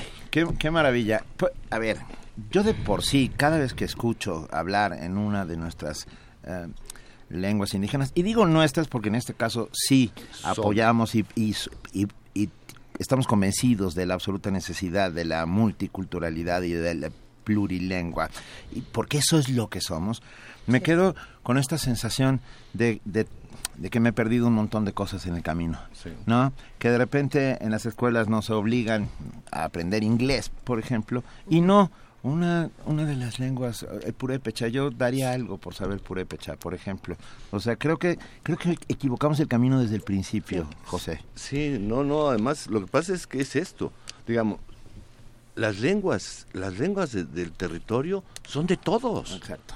O sea, todos deberíamos poder manejar las lenguas en el territorio donde estamos, ¿no? Es lo que lo que el Estado ha hecho es mantener encerradas a las lenguas, ¿no? En, en unos puntos específicos y no permitir su expansión, no permitir su su, su desarrollo. Es ¿Por para- qué? Yo por- pues porque hay una como idea de homogenización en la estructura jurídica mexicana y en, en la idea de México que se tuvo, ¿no? Nunca se aceptó un poco un México diverso, sino se quiso un solo México. Pero el problema que tenemos es este. Tiene el hecho de que los pueblos originarios de México tengan todos su, su, su estructura, su historia, su poesía, nos convierte a los demás en unos desidentificados. ¿Qué somos los demás mexicanos? Ellos saben lo que son perfectamente, pero nosotros ¿qué somos? Eh, eh, la gente dice, mestizos, pero es una categoría racial, ¿no? No Sí. explica nada de la Nada, identidad. nada. Que no somos nada, somos lo no indígena. Entonces, esta estructura eh, conceptual que está en México que preside es la que se está rompiendo, se está descascarando, se está desmoronando. Ahora, el proceso en el que estamos estamos arrancando es un proceso de una o dos generaciones. Hay que verlo con claridad. Eso lo- los jóvenes se dan cuenta, que, que, que, que- el proceso de lo que ellos quieren construir va a dar, dar, dar tiempo. Nosotros estamos en, en, en la im- impertinencia de la contingencia todo el tiempo, ¿no? La política y los políticos. No, no. Es algo más profundo lo que se está gestando en México, que están gestando los pueblos, ¿no? ¿Desde dónde se está gestando, Hubert? Cuéntanos cómo ha sido para ti esta experiencia. Bueno, para mí esa experiencia del... Justo ahorita quiero poner un poco de, de la lengua, ¿no? O sea, la lengua para mí es, es como esa palabra por el cual este, nosotros nombramos, pues, y, al nombrarla, pues estamos nombrando nuestro mundo, nuestra manera de sentir, nuestro dolor. Entonces, creo que en ese sentido el lenguaje, por ejemplo, para mí, el mepa, ¿no? Yo llamo a ishe, árbol, ¿no? Árbol. Entonces, eh, al sentir estas dos formas de nombrar el mundo, Ishe, yo arbolizo, digamos, mi, mi corazón, ¿no? Lo arbolizo, ¿no? De las dos formas, de dos mundos, lo arbolizo. Entonces digo, para una, Ishe eh, para mí es madre, ¿no? Ahora, en español, es vida, ¿no? Es, es verde, es vida. Entonces, las dos formas de sentir. Entonces, yo creo que todos los que venimos en lenguas, tenemos esas maneras de sentir. No hay, no hay fronteras, pues no hay fronteras en el lenguaje. Incluso cuando escribimos, nosotros también escribimos en nuestra lengua, pero también escribimos en la otra lengua también. O sea, and- andamos en el viaje, porque no existen fronteras, justo que decía el maestro, ¿no? Las categorías raciales incluso también se han aplicado en clases de clase, de poesía, en todo, en todos los aspectos. Se ha dividido. Yo creo que eso no debería como ocurrir, ¿no? Ah, Qué ganas de empezar a renombrar todas las cosas, porque creo que De es arbolizarlo de- todo. de arbolizarlo Qué todo, belleza. porque lo necesitamos sin lugar a dudas. No, ¿por qué no nos lees uno, Uber, por favor? Por favor. Estamos con con Uber Martínez. Yo voy a leer este, un poema que trata como de la historia de mi pueblo, ¿no? Este se llama Adda. Niwagi ya ene shabo tihuda wana shwa nyu. Numuri nigi dushku du. Kami nangwe ngumu tsanyu ga mi un tsetse manahui'ño ya'a tsúkui ikitsi riguama nandaoxuajñalo ikitsi norikuama nahua jua'a kjara'di ikitsi nokuxe xnahun ja minonenguini go'o najuba xomika niñu xndutsíku nahun rombo. Neikoitiri ja kotsinkina ja miniñu iki tsimixti nahun xnu'ndo mbro'on ja miniñu nahun ixe café tsimbi kamina caminari tsinkinalo xomanaw itsu ni'karagaja yeidún hígo omarutsi tsinimbaxiugajme ihígo ne ninya'uena nituxuyo nda'ajamitsi rimaxága ji'yago nexabo xabo tsi judajua nixudaxta mbash kamida ni mba xkamita shpapo atuza kuidoanya na nyau. Ikango ika ni gido ni gudin ni'ki mini tsingina ne inú ixe shapo xuajñu numu mbi'i rúk'ue shwanyu. Numumbi irukwe. Nakiri nigi ya ene shabo. Nuteritsa shabo huba nyahwasho. Maha ene sho nyahurukome. Numurukwe. Tetsinagua shabo. Tsinago hudin hinshwahi. Jaminu digako. Na nyau eje tsukwe. Bueno, es una manera de sentirlo. Sí. Ahora es la traducción, se llama El Niño. Vinieron a buscarlo en el pueblo porque no había para dónde darle y atorarle con los contras. Se hacía costumbre ver a los opilotes carroñar en las mojoneras. bajar los ayates de las redilas y esculcarlas en aguas buscando carne. Él dejó sus canicas en la cuarta del rombo, en la raya con nubarrones de nostalgia, dejó los peces multicolores con los sueños de la noche, y dejó entre los cafetales los columpios colgados donde se mece la miseria. En sus huesos fue creciendo el llanto de sus amiguitas, las niñas de Maruzzi, que pedían oído al polvo y a las piedras para que no se lo llevaran. Lo encapucharon con escamas de la tarde y le colgaron un cuerno de chivo, tres rosarios del ojo de venado y se dispuso a cazar hombres y a sentar la, la muerte en su mesa. Desde entonces dicen que los de la montaña somos buenos para eso y no dejan de venir para llevarse a los niños y sembrarles la muerte en las manos. Uy. Uf. A ver. Eh, me parece que esta mesa nos ha dejado a todos sin palabras, curiosamente, cuando la palabra es nuestra herramienta el día de hoy. Eh, nos han preguntado muchísimo dónde podemos, en redes sociales, dónde podemos encontrar sus poemas. hay que hacer una invitación a que todos nos vayamos al Festival de Poesía para seguir escuchándolo. Eh, pero a ver, a mí me llama mucho la atención preguntarles, y también es una pregunta que nos hacen desde, desde las redes sociales, por la responsabilidad, Rubí, que tienen los poetas, tanto con el lenguaje mismo como con la comunidad en la que se integran, porque no es nada más escribo poesía para mí porque me encantan mis versos y, los quiero guardar. Eh, hay, una, hay una responsabilidad cuando estamos manejando el lenguaje de esa manera.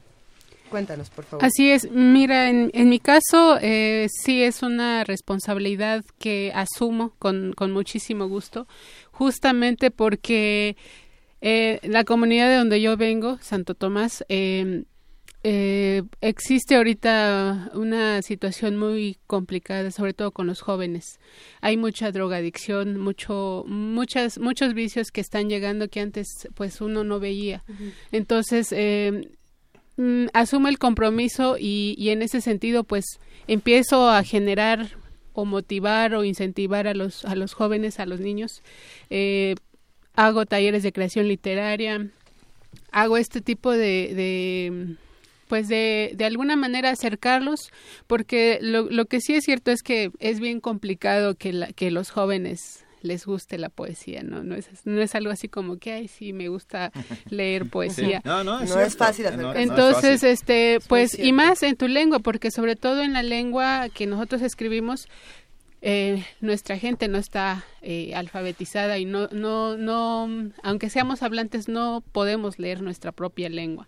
Es todo un trabajo que se tiene que hacer desde abajo y no precisamente el sistema educativo que nosotros tenemos o que decimos eh, educación bilingüe o indígena, pues no está cumpliendo con, con esas necesidades que, que exigen ¿no? la, la, los hablantes.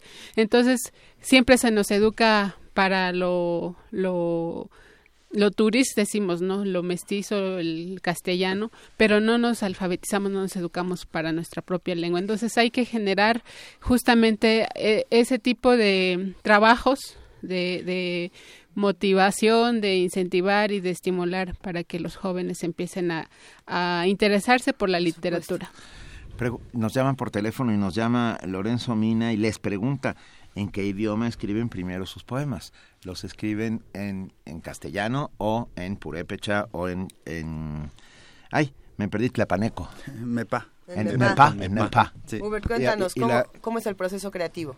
Creo que el, cada lengua, como decía, este es un mundo, ¿no? Y que esa lengua tiene sus propios símbolos por los cuales interpreta su mundo. Entonces, cuando uno escribe, yo las dificultades, por ejemplo, que me he encontrado son de que en lengua mepa tiene detallitos, ¿no? Detallitos, palabras como, como ojos de, de luna o ojo de árbol, ¿no? O esas palabras son detallitos que van como haciendo el poema alegre, ¿no? Pero en cambio en el español, por ejemplo, los poetas, siento en el lenguaje del español, han como gastado mucho su lengua porque han creado lo que llaman lugares comunes. Los lugares comunes. Y entonces esos lugares comunes entonces refuerzan, ¿no? refuerza más, entonces dice porque se, se, ha gastado el lenguaje, entonces para crear una imagen estética de que no vas a llegar a ese lugar común tienes que meterte más a fondo del lenguaje, irte más allá, romper cosas. Entonces es una de las dificultades que, que a, mí, a mí me ha pasado, ¿no? En cambio en mi lengua, digo, es más, no, no hemos hecho todavía eso, ¿no? todavía está como materia prima, entonces ahí, ¿no? Es como eso lo que yo siento. Arrancamos el 14, el jueves 13 de octubre en la sala NESA eh, del Centro Cultural Universitario, este en, en Festival de Poesía Las Lenguas de América, Carlos Montemayor.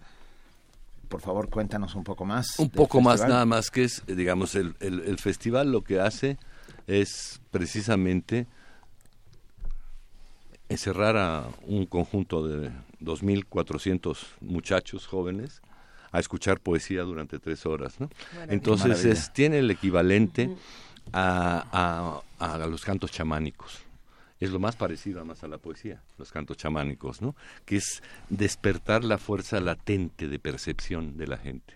Eso es lo que produce. Yo veo a los muchachos cuando entran al, al, al festival, hacen la cola, entran y en, a la hora de la salida están trastornados. O sea, se despertó en ellos esas fuerzas de la percepción latentes en las personas. Les da como una revitalidad para ver el mundo. O sea, por eso digo, es, es una ceremonia hecha con intencionalidad en el sentido de es un espacio sagrado el claro, que se crea. En pero también tiene un tiene una intencionalidad social y política, por, por supuesto, Muy porque fuerte. sin ello no no sería. claro. No, lo que pasa es esto es que la intencionalidad política está como subsumida sí. hacia hacia el el, el, el, el efecto en, en, la, en la juventud, porque eso es lo que pasa los, los, jóvenes después de un acto poético de ese tamaño, de una, experiencia así, les interesa más la poesía.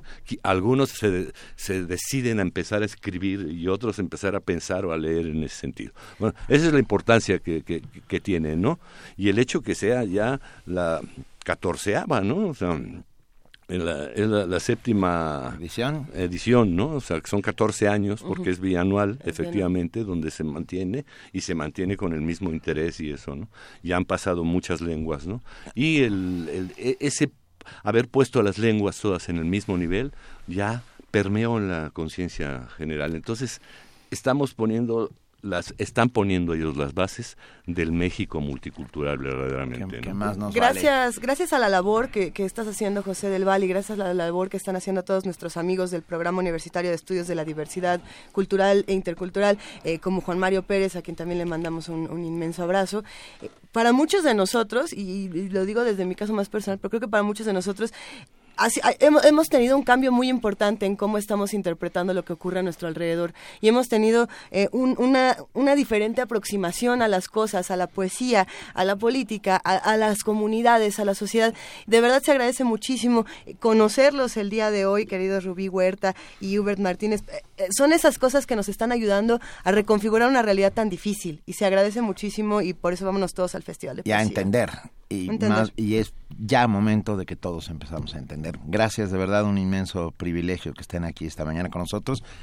Todos, el jueves, Gracias. vámonos, a, el jueves 13 de octubre, Sala Nesa, Centro Cultural Universitario de la UNAM, ya lo subimos a nuestras redes. y vamos a poner, solo para, para despedir este fragmento, vamos a poner justamente un fragmento de Flor de Canela en Purépecha, cantado por Tegua. R. Guillermo Servido. Gracias de verdad gracias. por estar con nosotros. No, gracias a usted. Si,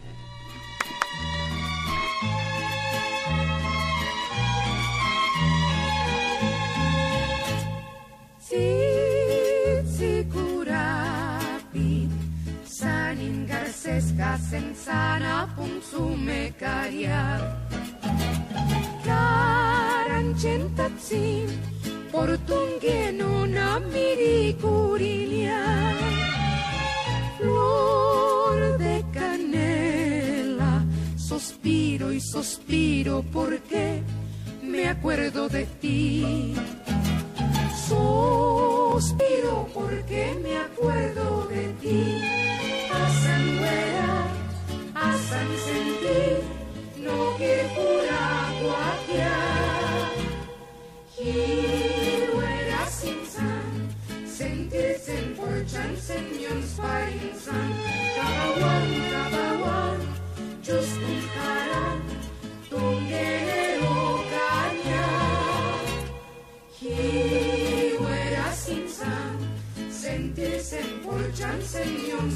pensar. Flor de canela, las noches me paso llorando por ti.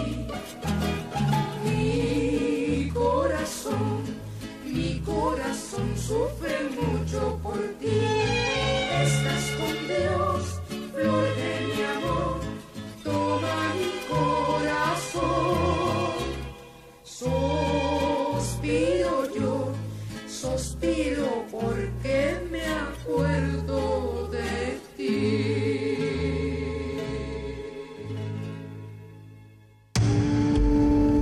Primer movimiento. Clásicamente Universitario.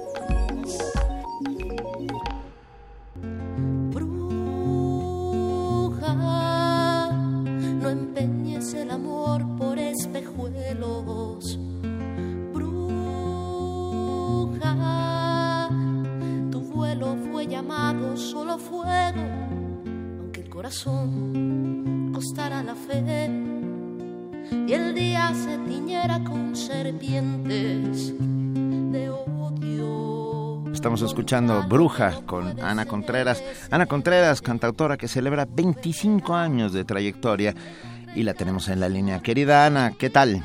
Hola, ¿qué tal? Muy buenos días, ¿cómo están? Estamos muy bien y muy contentos de saber que este sábado celebras tus 25 años de cantautora. Así es, sí, pues este sábado los esperamos a todos, este, nos falten, el sábado 15 de octubre a las 9 de la noche en el Teatro Hipódromo Condesa, vamos a estar ahí celebrando pues 25 años de carrera, como bien ya lo dijiste. Venga, 25 años de carrera. Es- Bruja es una canción que a mí me encanta, particularmente, esta que estamos escuchando. Este, 25 años, ah, no ha sido fácil, Ana. Eh, No, ser, ha can- sido- ser- ser cantautora en este país está complicado. Es difícil, digo, de por sí la profesión de músico en este país es complicada, a eso súmale la composición y súmale el género, se vuelve un poquito más complicado el asunto. Pero ahí vamos, seguimos en el camino y la verdad es que muy gustosos de llegar a 25 años de carrera. Pues cómo no. ¿Cómo se va a celebrar? ¿Cómo van a celebrar estos 25 años el 15 de octubre a las 9 de la noche en el Teatro Hipódromo Condesa? Pues mira, preparamos un espectáculo que es una fiesta pensada para, para mi público, para los asistentes, eh, y también pensada para quien no me ha escuchado y lo inviten de casualidad a escucharme, creo que se van a divertir mucho. Es una fiesta pues poco común, más que un concierto, va a ser una fiesta. Eh, tenemos preparadas varias sorpresas, eh, desde rifas hasta invitados sorpresas. Este, y bueno, voy a estar con 10 músicos en el escenario para hacer bastante ruido ese día. Venga, nos da muchísimo, muchísimo gusto. Repetimos una vez más, Ana Contreras celebra 25 años de trayectoria este sábado 15 de octubre, 20 horas, 21 horas en el Teatro Hipódromo Condesa. El Teatro Hipódromo Condesa está ahí sobre, en Tacubaya, ¿no? En, Sí, sobre Revolución, Sobre Revo- esquina con Avenida Progreso sin número. ok. Es un edificio icónico, ¿no? Antiguo que divide Revolución. Claro, No es un edificio Art, Art Nouveau, ¿no? Exactamente, es Art Nouveau y, este, y bueno, lo están restaurando a- ahora, por adentro está bellísimo. Vale la pena ir a conocerlo si no lo conocen. Pues bueno, nos va a dar un enorme, enorme gusto poder celebrar contigo estos 25 años de trayectoria. Bruja, cuéntanos dónde encontramos tus, tus composiciones, Ana. Bueno, me pu- pueden encontrar toda mi música. eh, a mí me gusta regalar mi música para que la gente la escuche. eh, en Facebook me encuentran como Ana Contreras Cantautora o en mi página web que es www.anacontrerasmusic.com. Ahí están los cuatro discos listos para descargarse. Así. Así, tan fácil. de plano. Y Así si, facilito. ok, y si queremos un disco, Ah, claro que sí, también se pueden adquirir, este, tengo otra otra selección de piezas instrumentada eh, a la venta en el disco Oráculo que está en las plataformas digitales iTunes, Google Play, todas estas nuevas tecnologías. Ah, precisamente sobre eso eh, yo tenía ganas de, de preguntarte y te, y te saludo desde ahora con mucho entusiasmo. Eh, pienso en, en los beneficios, pero en también los riesgos y los daños que, que hacen este nuevo tipo de plataformas para los músicos que tienen eh, tantos años, 25 años de, de trayectoria. Eh, ¿qué, qué se gana y qué se pierde cuando la música se pasa a estos formatos y de pronto eh, no sabemos qué, qué va a vender más, si el disco, la aplicación, el, el MP3? ¿Qué pasa ahí? Híjole, sí, es un arma de doble filo. Este, por un lado, pues tus ventas de discos tradicionales, ¿no? En formato físico, pues sí, bajan muchísimo, eh, porque es más fácil, ¿no? Que la gente pueda acceder a este tipo de tecnologías. Y por otra parte, eh, en, en términos de difusión, la verdad es que sí ayudan mucho. Por eso yo también tomé la decisión de básicamente regalar toda mi música, porque si no la regalas, pues te piratean y te hacen que la regales de todas maneras. Sí. Entonces, este, yo los puse libres eh, para precisamente la difusión. Tengo Eso. solamente un disco en venta, este, en iTunes y estas redes. Y la verdad es que, bueno, las ventas de discos como tal nunca han representado un ingreso muy fuerte para los artistas, sino más bien para las productoras, casas disqueras, etcétera. Lo que sí representa un apoyo real para los artistas son los conciertos en vivo. Entonces yo apuesto más eh, a que la gente vaya a escucharme a, a que compre la música por internet, ¿no? Digo, me hace muy feliz ver que alguien compró mi disco, de verdad me llena de alegría. Sin embargo, me hace más feliz que alguien descargue el disco completo y regale 100 copias, aunque suene, me han dicho, es que parece que tú te pirateas solita, ¿no? La, la música. Les digo, no, porque mi, mi ingreso fuerte, mi ingreso real no es la descarga de discos, sino es asistir a los conciertos. Entonces, la invitación es descarguen toda mi música, se las regalo, pero asistan a los conciertos. favor. Pues ya está. Este sábado, 15 de octubre, 21 horas, en el Teatro Hipódromo Condesa, Ana Contreras, del poemario al escenario, celebra 25 años como cantautora. No te vayas, espérate, No, un, segun- espérate un segundito, porque ah, vamos, nosotros sí nos vamos, nos vamos en muy breve. Desde mañana se transmite primer movimiento en el Festival Internacional Cervantino. Así Yo es. Ahí vamos abra- a estar Luis y yo. ahí Ah, abra- abrazo a mis compañeras. Si nos muy encuentran fuerte. por la calle, denos un bolillo o algo, porque traemos poco viático. Invítenos al Oye, yo ahorita les compro pan bimbo para que antes de irse. Bueno, ah, gracias a todos los que estuvieron, hacen posible este primer momento. Gracias, querida Juana Inés. Gracias, querida Luisa. Gracias, querido Gracias, Benito. Taibo. Ana. Ana Contreras, te invitamos a que tú, cu- cuando Benito diga esto es primer movimiento, tú tienes que decir el mundo desde la universidad, ¿de acuerdo?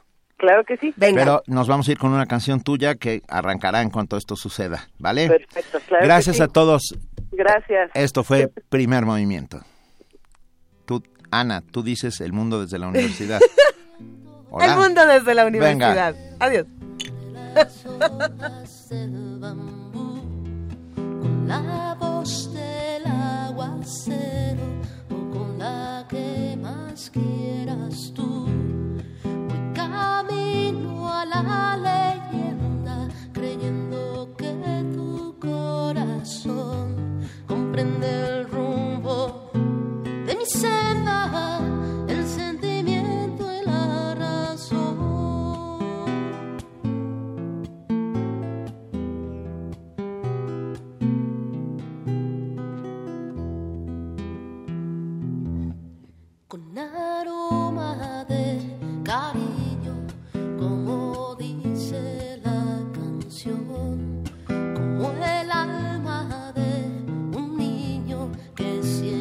apuesta